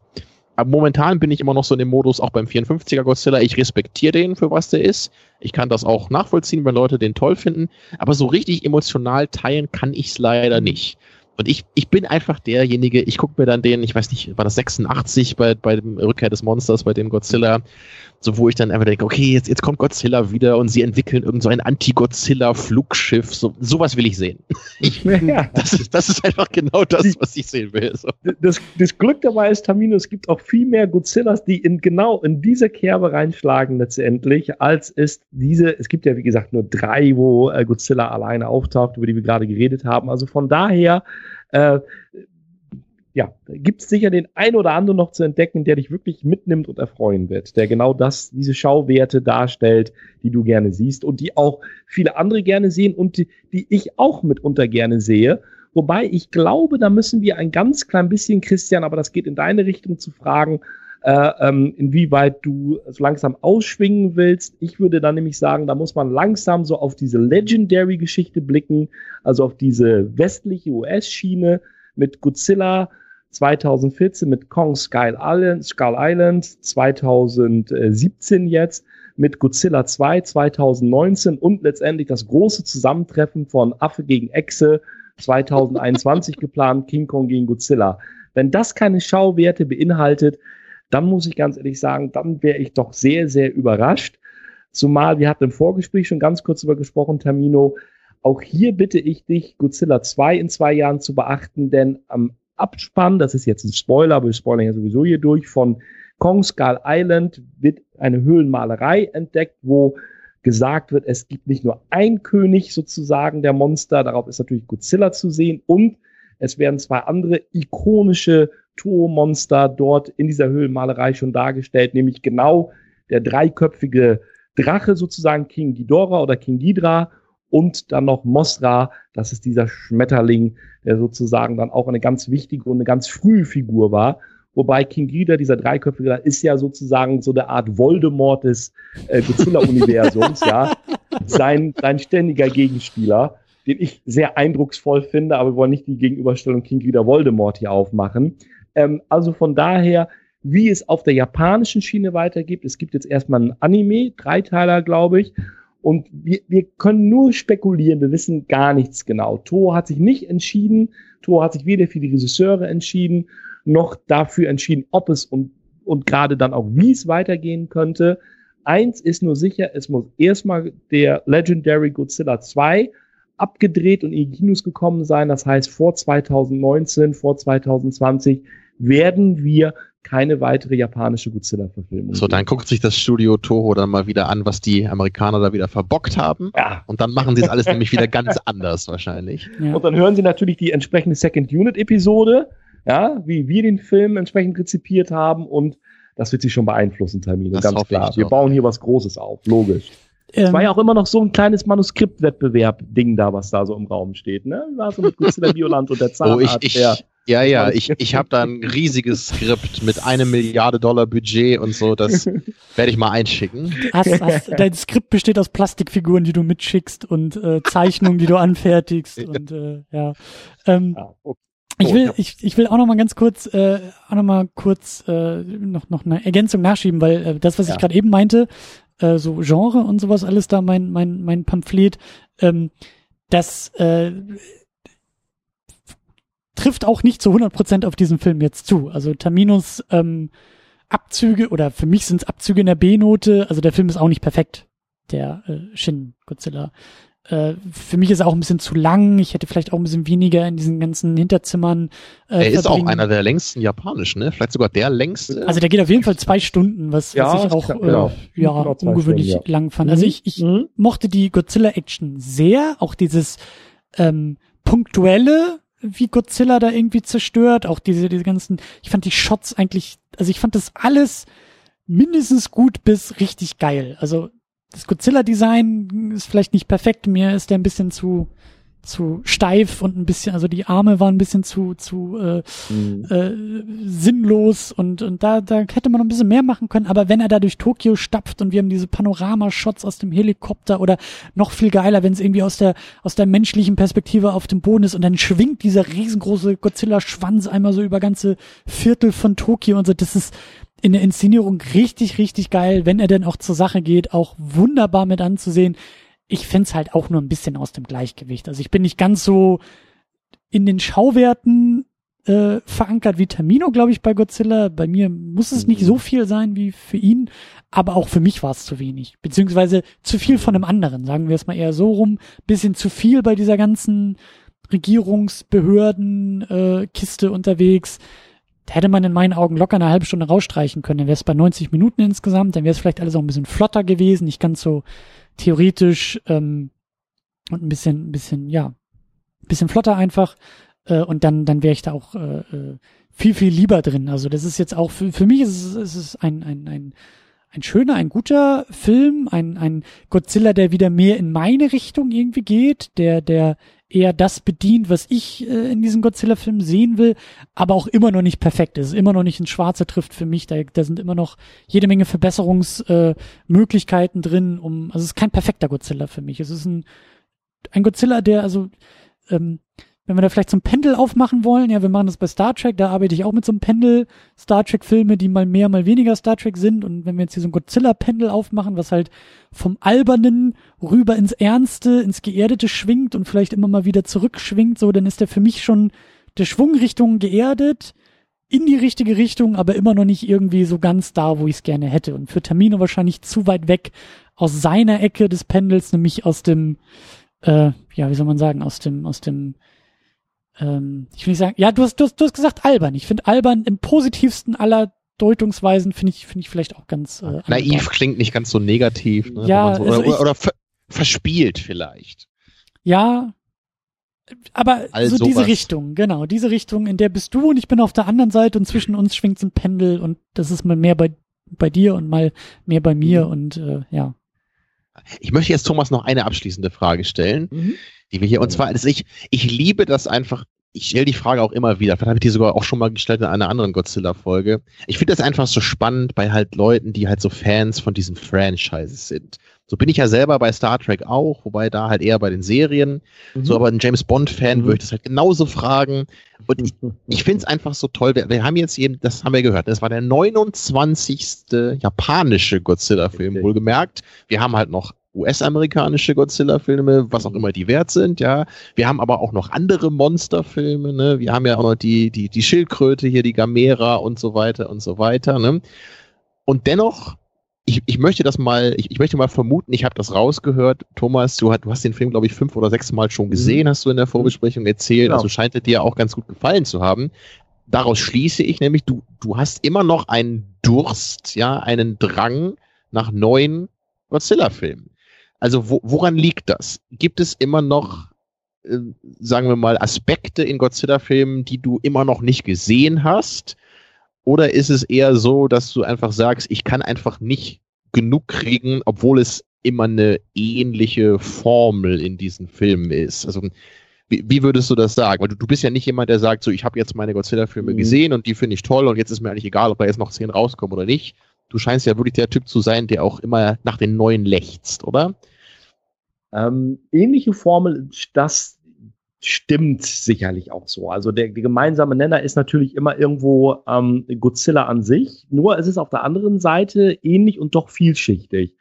Ähm, ich glaube, mit den vier Episoden Second Unit, die wir zu den Godzilla-Filmen gemacht haben, haben wir wirklich versucht, ja auch diese Diversität innerhalb der Godzilla-Filme einfach mal ein bisschen aufzufächern ja, indem wir gezielt äh, ja ganz unterschiedliche Arten der von Godzilla-Filmen einfach uns mal rausgesucht haben, uh, um einfach darüber zu sprechen und zu gucken, wie wandlungsfähig ist denn, sind denn eigentlich die Geschichten, die innerhalb von Godzilla-Filmen verhandelt werden.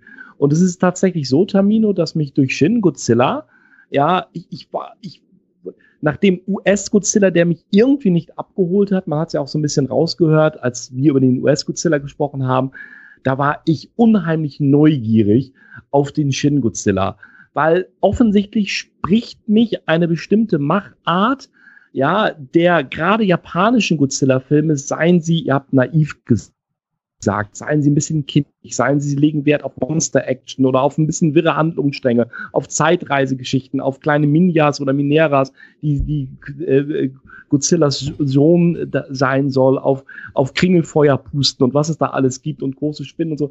Also irgendwie holt mich da immer irgendetwas ab. Ähm, und ähm, jetzt gerade dieser Shin Godzilla zeigt das nochmal, das könnte man beinahe schon so ein bisschen als Fazit sagen, sehr schön.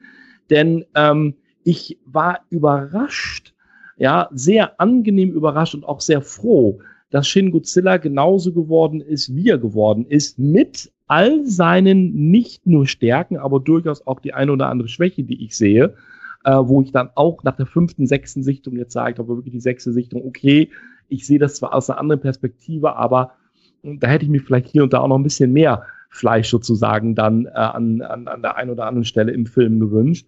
Ähm, aber es bestätigt wieder sozusagen ähm, die Hoffnung, die ich hatte, dass dieser Shin Godzilla, dass es lange gedauert hat, bis wir, bis wir ähm, ja einen Godzilla wieder zu Gesicht bekommen haben, der für mich das Potenzial hat, diese japanische Godzilla-Filmreihe, dieses Franchise zu erfolgreich zu rebooten und es weiterzuentwickeln. Denn nach dem sozusagen Ende des japanischen Godzillas ist für mich das Fragezeichen und damit die Spannung äh, und die Frage, wie wird es jetzt weiterentwickelt, viel größer als in der Legendary der US-Richtung. Denn da weiß ich alleine schon aufgrund des Abspannes in Kong Skull Island, wo ich kurz berichtet hatte, was auf mich zukommen wird.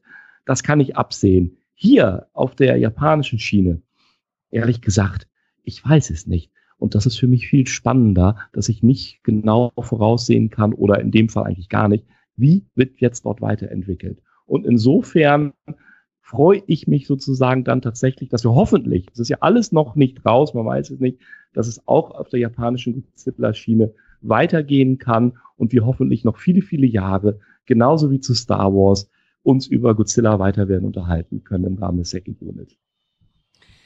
Ähm, ich äh, habe da eine Frage an Tamino. Also ähm, du, du hast das so ein bisschen, du hast gerade diese Frage an, an Thomas gestellt, so, so, so nach dem Motto, naja, es gibt ja schon jetzt irgendwie 29 Godzilla-Filme. Ähm, wo kommt dieser Hunger für mehr Godzilla-Filme her? Bist du nicht schon längst satt? Hm? So. Ähm, ich glaube, dein Lieblingssport oder einer deiner Lieblingssportarten ist Dart. Oder?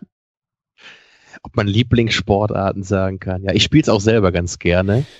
Ähm, oder nehmen wir vielleicht irgendwie sowas wie Fußball. In deinem Fall ist es irgendwie Dart, was auch immer es ist. Aber es ist ein, es ist ein, ein, ein Spiel. Oder es ist ein, ähm, ja, ein, ein Spiel mit gewissen Regeln und gewissen Abläufen. Und es ist ja, es wird ja auch niemand auf die Idee kommen, ich bin jetzt kein Fußballfan, aber ich würde ja auch niemals zu einem Fußballfan gehen und sagen, ja, aber du hast doch schon Fußball geguckt. Also, warum Genau, warum eine neue Bundesliga? Also wir ja, haben doch war, jetzt schon nee, so viele genau. Saisons gehabt. So. Warum, genau, warum nächste Woche das Länderspiel gucken? Du hast doch letzte Woche ein Fußballspiel geguckt. So, ist doch, Fußball ist doch Fußball, ist doch immer das Gleiche. Ähm, da kann man ja als Einwand sagen, na ja, ähm, es ist ja nachvollziehbar, dass man das Spiel selbst, also das Spiel des Spielens äh, genießt, wie halt ein Musiker es genießt oder ein Fan von Musik es genießt, Musik zu hören. Ja, äh, du kannst ja auch sagen, äh, ich bin, weiß ich nicht, Fan von Jazzmusik. Ich werde nie im Laufe meines Lebens genug Jazz gehört haben, sondern ich höre ihn ja immer wieder anders und immer wieder neu, weil es äh, von jemand anders in einer anderen Situation gespielt wird. Und so ähnlich, weil ich habe mich das nämlich auch gefragt. Ich habe Godzilla gerade in dieser in dieser Frage mal so rausgestrichen und die Superhelden eingetragen. Ist ein ähnliches Prinzip. Es ist einfach auch die Freude ähm, am Erleben ich weiß, wie ein Superheldenfilm funktioniert mittlerweile. Ich weiß, was ich sehen will, was dazugehört. Auch da gibt es Muster, die man natürlich erkennt. Das sind die Spielregeln. Es ist die, das sind die Regeln beim Fußballspiel oder die Regeln beim Dartspiel. Ähm, es ist irgendwie schon erwartbar. Es ist, ähm, es gibt einen Rahmen. Aber mitzuerleben, wie dieser Rahmen ausgefüllt wird, das ist immer wieder anders, das ist immer wieder neu. Und genauso ist es halt undenkbar zu sagen, Moment mal, du hast doch gestern schon Popmusik gehört. Reicht es nicht? Musst du heute jetzt nochmal dir einen Popsong anhören? Hast du doch schon. Du hast schon mal Popmusik gehört. Müsste man nicht mit jedem, mit einem Popsong durch sein und nie wieder Popmusik hören müssen? Nee, eben nicht, weil es geht ja genau darum, es immer wieder zu erleben und immer wieder anders zu erleben. Und beim Erleben die Unterschiede zu erkennen, die Gemeinsamkeiten zu spüren, Unterschiede zu erkennen und dann wieder das eigene Verständnis vielleicht auch um eine Nuance zu erweitern und zu merken, ah, ich habe wieder was über das große Ganze gelernt. Ich habe beim Fußballspiel gucken ein größeres Verständnis für den Fußball entwickelt. Und genauso ist es auch bei Godzilla. Mit jedem Film, der dazu kommt, der mal gut ist, mal schlecht ist, mal albern, mal ernst, wie auch immer, breitet sich das, was Godzilla sein kann, ein Stückchen weiter aus. Und man lernt immer noch ein Stückchen weiter dazu. Und so ähnlich, so ähnlich geht mir das halt eben bei den Superhelden und so ähnlich sehe ich das halt auch mit, mit anderen Genrefilmen. Klar, 80 Prozent, 90 Prozent davon kann man in der Regel in die Tonne kloppen, weil es einfach nur ein Wiedercoin oder eine Wiederholung ist. Aber dann gibt's halt so die eine oder andere Perle, die wirklich, mhm äh, ausbreitet, voranbringt, innovativ ist, nach vorne geht, was Altes wieder reinholt und dabei merkst du dann auf einmal, wie viel wieder, wie viel Bewegung wieder in diesem, in diesem Muster, in dieser Formel, in den Spielregeln überhaupt drin sein kann. Und dann kommt auf einmal dieser eine Fußballspieler, der das Spiel völlig neu aufrollt und der ein super Talent ist und bei dem du dann dich völlig neu in das Fußballspiel selbst äh, verliebst, weil die Art und Weise, wie der den Ball führt, ist halt einfach äh, unvergleichlich. Und so ähnlich ist es bei Filmen oder bei Musik oder bei allen anderen Sachen, glaube ich auch. Und dann hake ich noch mal ganz kurz ein, Christian. Und die Krönung ist dann noch, wenn ich beispielsweise darauf hinweisen darf, 15. bis 17. Juni nächstes Jahr ist das große Godzilla-Fan-Treffen wieder in Uelzen. Ja, da steht das ganze Wochenende bei dem ganz großen Godzilla-Sammler und äh, ja, wenn du so willst, Initiator Detlef Klaus ein Zeichen äh, äh, des äh, äh, der von Godzilla-Filmen, von Figuren, von Fantreffen, von Vorträgen. Letztes Jahr gab es beispielsweise einen interessanten Vortrag, in dem wir, um mal so zu einen kleinen Hinweis drauf zu geben, das fand letztes Jahr seit Jahren endlich mal wieder statt, in dem sich jemand die Mühe gemacht hat und gezählt hat, wie oft Godzilla in den ganzen Filmen, in denen er aufgetreten ist, seinen atomaren Feuerstrahl benutzt hat und in welchen Szenen er das gemacht hat. Und wir durften also in der Gruppe raten, na, wie oft hat er ihn denn da und da eingesetzt? Also äh, es gab Vorträge, wie die Querverbindungen zu Animes sind. Über Higuchi und, und Anno beispielsweise haben wir ja, wird uns ja Tür und Tor geöffnet. Es werden Vorträge stattfinden. Ich bereite selber etwas vor, wo der mythologische Hintergrund betrachtet wird, in dem das ganze Universum stattfindet. Also da, da, das ist eine, ein Riesenbereich, eine Riesenebene letztendlich, die zusätzlich nochmal sozusagen, ja, links und rechts von all dem, was in dem Kaiju äh, Universum in den Kaiju-Filmen passiert, dann auch dementsprechend dort mit referenziert werden kann und einspielt, so dass es, dass wir hier wirklich einfach immer nur die Spitze des Eisberges anhand der Godzilla-Filme besprechen können. Und das gibt dem Ganzen natürlich nochmal eine unheimlich große Ebene dazu, weil wir reden dann nicht mehr nur über Filme, wir reden über Kultur, wir reden, wie gesagt, über Mythologie, wir reden über, über Historie an sich, sind ja auch schon alles mal so kleine Brocken, die wir hier haben einstreuen lassen, um einfach diese Bedeutung zu zeigen und auch die Motivation, die sich diesem Thema aus ganz, ganz vielen unterschiedlichen Sichtweisen annähern zu können. Und ich glaube, das macht es einfach auch so unheimlich interessant, weil jeder da für sich was rausziehen kann. Mehr, als man vielleicht das erste Mal, wenn man sich die 54er Godzilla anguckt, vermuten würde, äh, was sozusagen man dort ein Stück weit auch über dieses kleine asiatische Land Japan lernen kann. Ja, sehr schöne Worte von euch beiden. Und ich habe natürlich, wie ich das so oft gerne tue, meine meine Frage auch bewusst ein bisschen überspitzt formuliert. Ich bin ja selber auch keiner, der immer sagt, so Jackie Chan Film, ja, da habe ich einen gesehen, jetzt äh, weiß ich, was das ist und jetzt gucke ich mir nie wieder einen an. Also ich, ich selber kann mich daran auch kaum satt sehen, so, obwohl man natürlich auch weiß, so ja, beim Jackie Chan Film, da heißt die Hauptfigur immer Jackie, weil es eine Story halt eh nicht gibt, so ungefähr, ja. Und ähm, ja, aber trotzdem kommt man irgendwie auf seine Kosten für das, was es ist. Ne? Ja, und ich glaube, das, was Christian eben betont hat, ist genau der Punkt dabei. Man, es gibt halt oft wirklich dann einfach Filme, wo man denkt, ja, im Grunde war das jetzt echt nur eine Wiederholung von dem Bekannten. Aber es gibt eben in all diesen Franchises und Gebieten halt immer mal wieder diese Filme, wo man dann eben denkt, so, hey, das ist einfach genau das, was ich haben möchte. So, da ist zwar altbekanntes drin, aber es ist gleichzeitig eben auf eine in irgendeiner Weise neue Art verpackt. So wie es für mich irgendwie auch, auch Mad Max Fury Road eben war. Also das ist, es ist die gleiche Welt irgendwie gewesen, wie es auch früher in den Mad Max-Filmen war. Aber es ist halt eine ganz andere Dimension von Action mit moderner Kameratechnik, ne, mit modernen Effekten. Und dann ist es eben nicht nur einfach irgendeine Fortsetzung, wo man ja auch das Original nochmal gucken könnte, sondern es, es ist eben möglich, sowas zu machen. Ich glaube nur, dass wir heutzutage eben sehr überschwemmt werden von vielen einfallslosen Fortsetzungen. Und das, deswegen äh, denkt man automatisch immer so, ach, Fortsetzung habe ich überhaupt keinen Bock mehr drauf. Im Grunde ist das ja gar nichts Schlechtes. Ne? Es, es ist nur leider zu oft wird es zu lieblos hingerotzt, würde ich mal sagen. Aber, Aber das, ihr, ihr das würdest ja, du dem Godzilla doch auch nicht unterstellen, oder? Dass der nee, nee, genau, das, das wollte ich jetzt da auch gar nicht sagen. So, da, da hatte ich ja bei Thomas eher nur äh, mal rausgehört früher, dass mhm. wohl die, die mhm. schwächeren äh, mhm. Godzilla-Exemplare eher so in der Showa-Periode noch zu finden sind, also in den etwas älteren ja. Exemplaren, die ich ja noch nicht kenne. Und die hebe ich mir wahrscheinlich dann noch eher bis zum Schluss noch auf. ja, nee, also insgesamt schon der, der neue Godzilla, der, der hat ja auf jeden Fall das auch getan, ne, was ihr beide ja jetzt auch schon hier, wo ihr hier für äh, stark euch eingesetzt habt.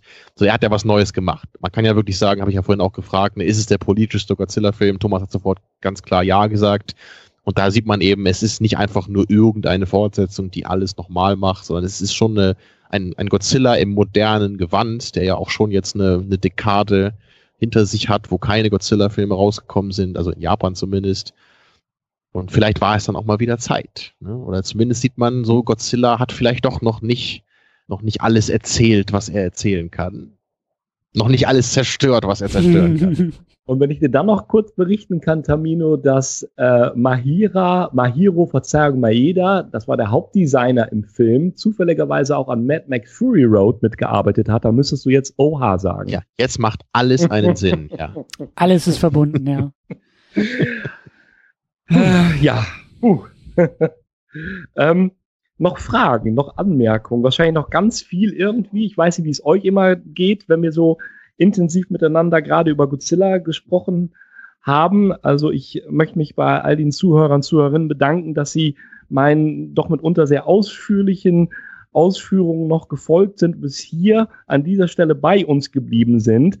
Ich hoffe, ich konnte diese Faszination auch den 29. Godzilla-Film geguckt zu haben, mich wirklich darauf gefreut zu haben, mit euch wieder mal darüber zu sprechen, denn wir wissen ja, die Vorbereitung zu dieser Episode aus den Vor aus unseren Vorgesprächen, ihr wisst das ja, hat ja schon so eine gewisse, soll ich sagen, ähm, äh, ähm, ja, hat schon eine gewisse Dauer so beansprucht. Wir haben ja schon ein bisschen vorgeplant und so weiter und dass das jetzt stattgefunden hat, ähm, ganz, ganz toll.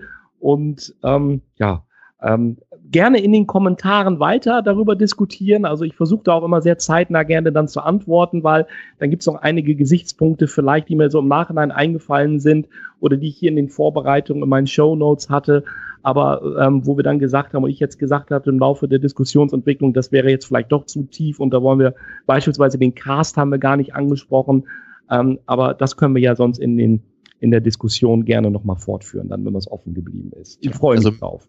Ja, mir hat es auch sehr viel Spaß gemacht und wir sind ja wahrscheinlich dann auch bald wieder in Illustra-Runde zusammen, oh, wenn wir uns dann dem neuen Star ja. Wars-Film widmen, in nicht allzu ferner Zukunft. Ja. Da freue ich mich auch schon sehr drauf. Ja, das wird dann äh, kurz vor Silvester erscheinen. Schön. Passieren, ja. Ja. Ja, ja, ich könnte mit euch jetzt anstoßen wieder ein japanisches Bier trinken mindestens, ja, und noch ein Double Feature dranhängen.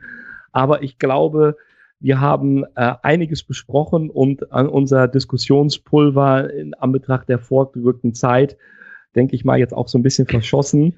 Genau, und ich glaube auch langsam so die, die radioaktive Energie schwindet langsam und ich werde mich auch bald in meine äh, echsenhafte Kältestarre begeben. Ja, ja, schwimmst du zurück in die Bucht von Tokio, damit du runterkühlen kannst. Nach genau so mache ich das jeden Abend, ja. Ja, ja. In, in, in die Kieler Förde machst du das, ne? so die armen Fischerboote, die da noch irgendwie so mhm. rumplätschern, die haben schon Angst vor dir, wenn du wieder kommst. So sieht's aus. Der Tsunami der Labö erreichen wird. Ja. Mal gucken, ob ich das heute Abend noch schaffe, ja.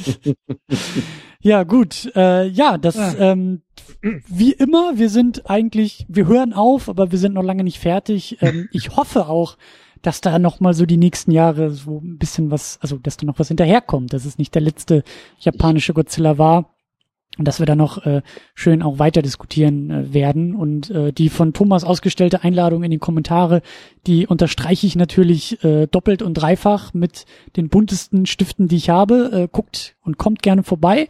Das macht ihr am besten unter secondunit-podcast.de. Da gibt's einen Beitrag zu diesem Podcast, da kann man Kommentare schreiben, da findet ihr auch alle weiteren Links zu Twitter, Facebook, Patreon, zu all diesem Social Gelöt und Gedöns, aber guckt vor allen Dingen in die Kommentare und ne, lasst Feedback da und auch eure Beobachtungen zu dem Film, euer Feedback zu dem Podcast. Das ist alles sehr, sehr wertvoll, wenn wir da ein bisschen weiter sammeln und ein bisschen, äh, ja, uns vielleicht auch weiter austauschen. Und ja, wir äh, ziehen uns alle in die Kältestarre, glaube ich, zurück. Es ist Dezember. Wir müssen Energie sparen für unsere Besprechung zu Star Wars, die dann ja so in ungefähr zwei Wochen, glaube ich, dann auch drei Wochen, zwei Wochen, die bald stattfindet, sagen wir es mal so. Ja. Ja, ah, da haben also wir eine Aufgabe zu bewältigen. ja, und wie gesagt, 15. bis 17. Juni 2018 Fantreffen in Uelzen. Tamino hat schon halb zugesagt. Er weiß es nur noch nicht. Also von daher, ja, von Fans für Fans. Ich glaube, wenn du ihm, Sache. wenn du ihm so ein Godzilla Gummikostüm bereitstellen würdest für einen Sonderauftritt, ich glaube, dann wird er sofort zusagen. Tamino. Ja, noch ja, lieber hätte ich eins von King Ghidra, glaube ich, mit so zwei extra Köpfen dann noch, ja. Schauen wir mal. Okay, also, super. Macht's gut da draußen. Gute genau, von mir auch. Ja, sayonara. Bis zum nächsten Mal. Tschüss.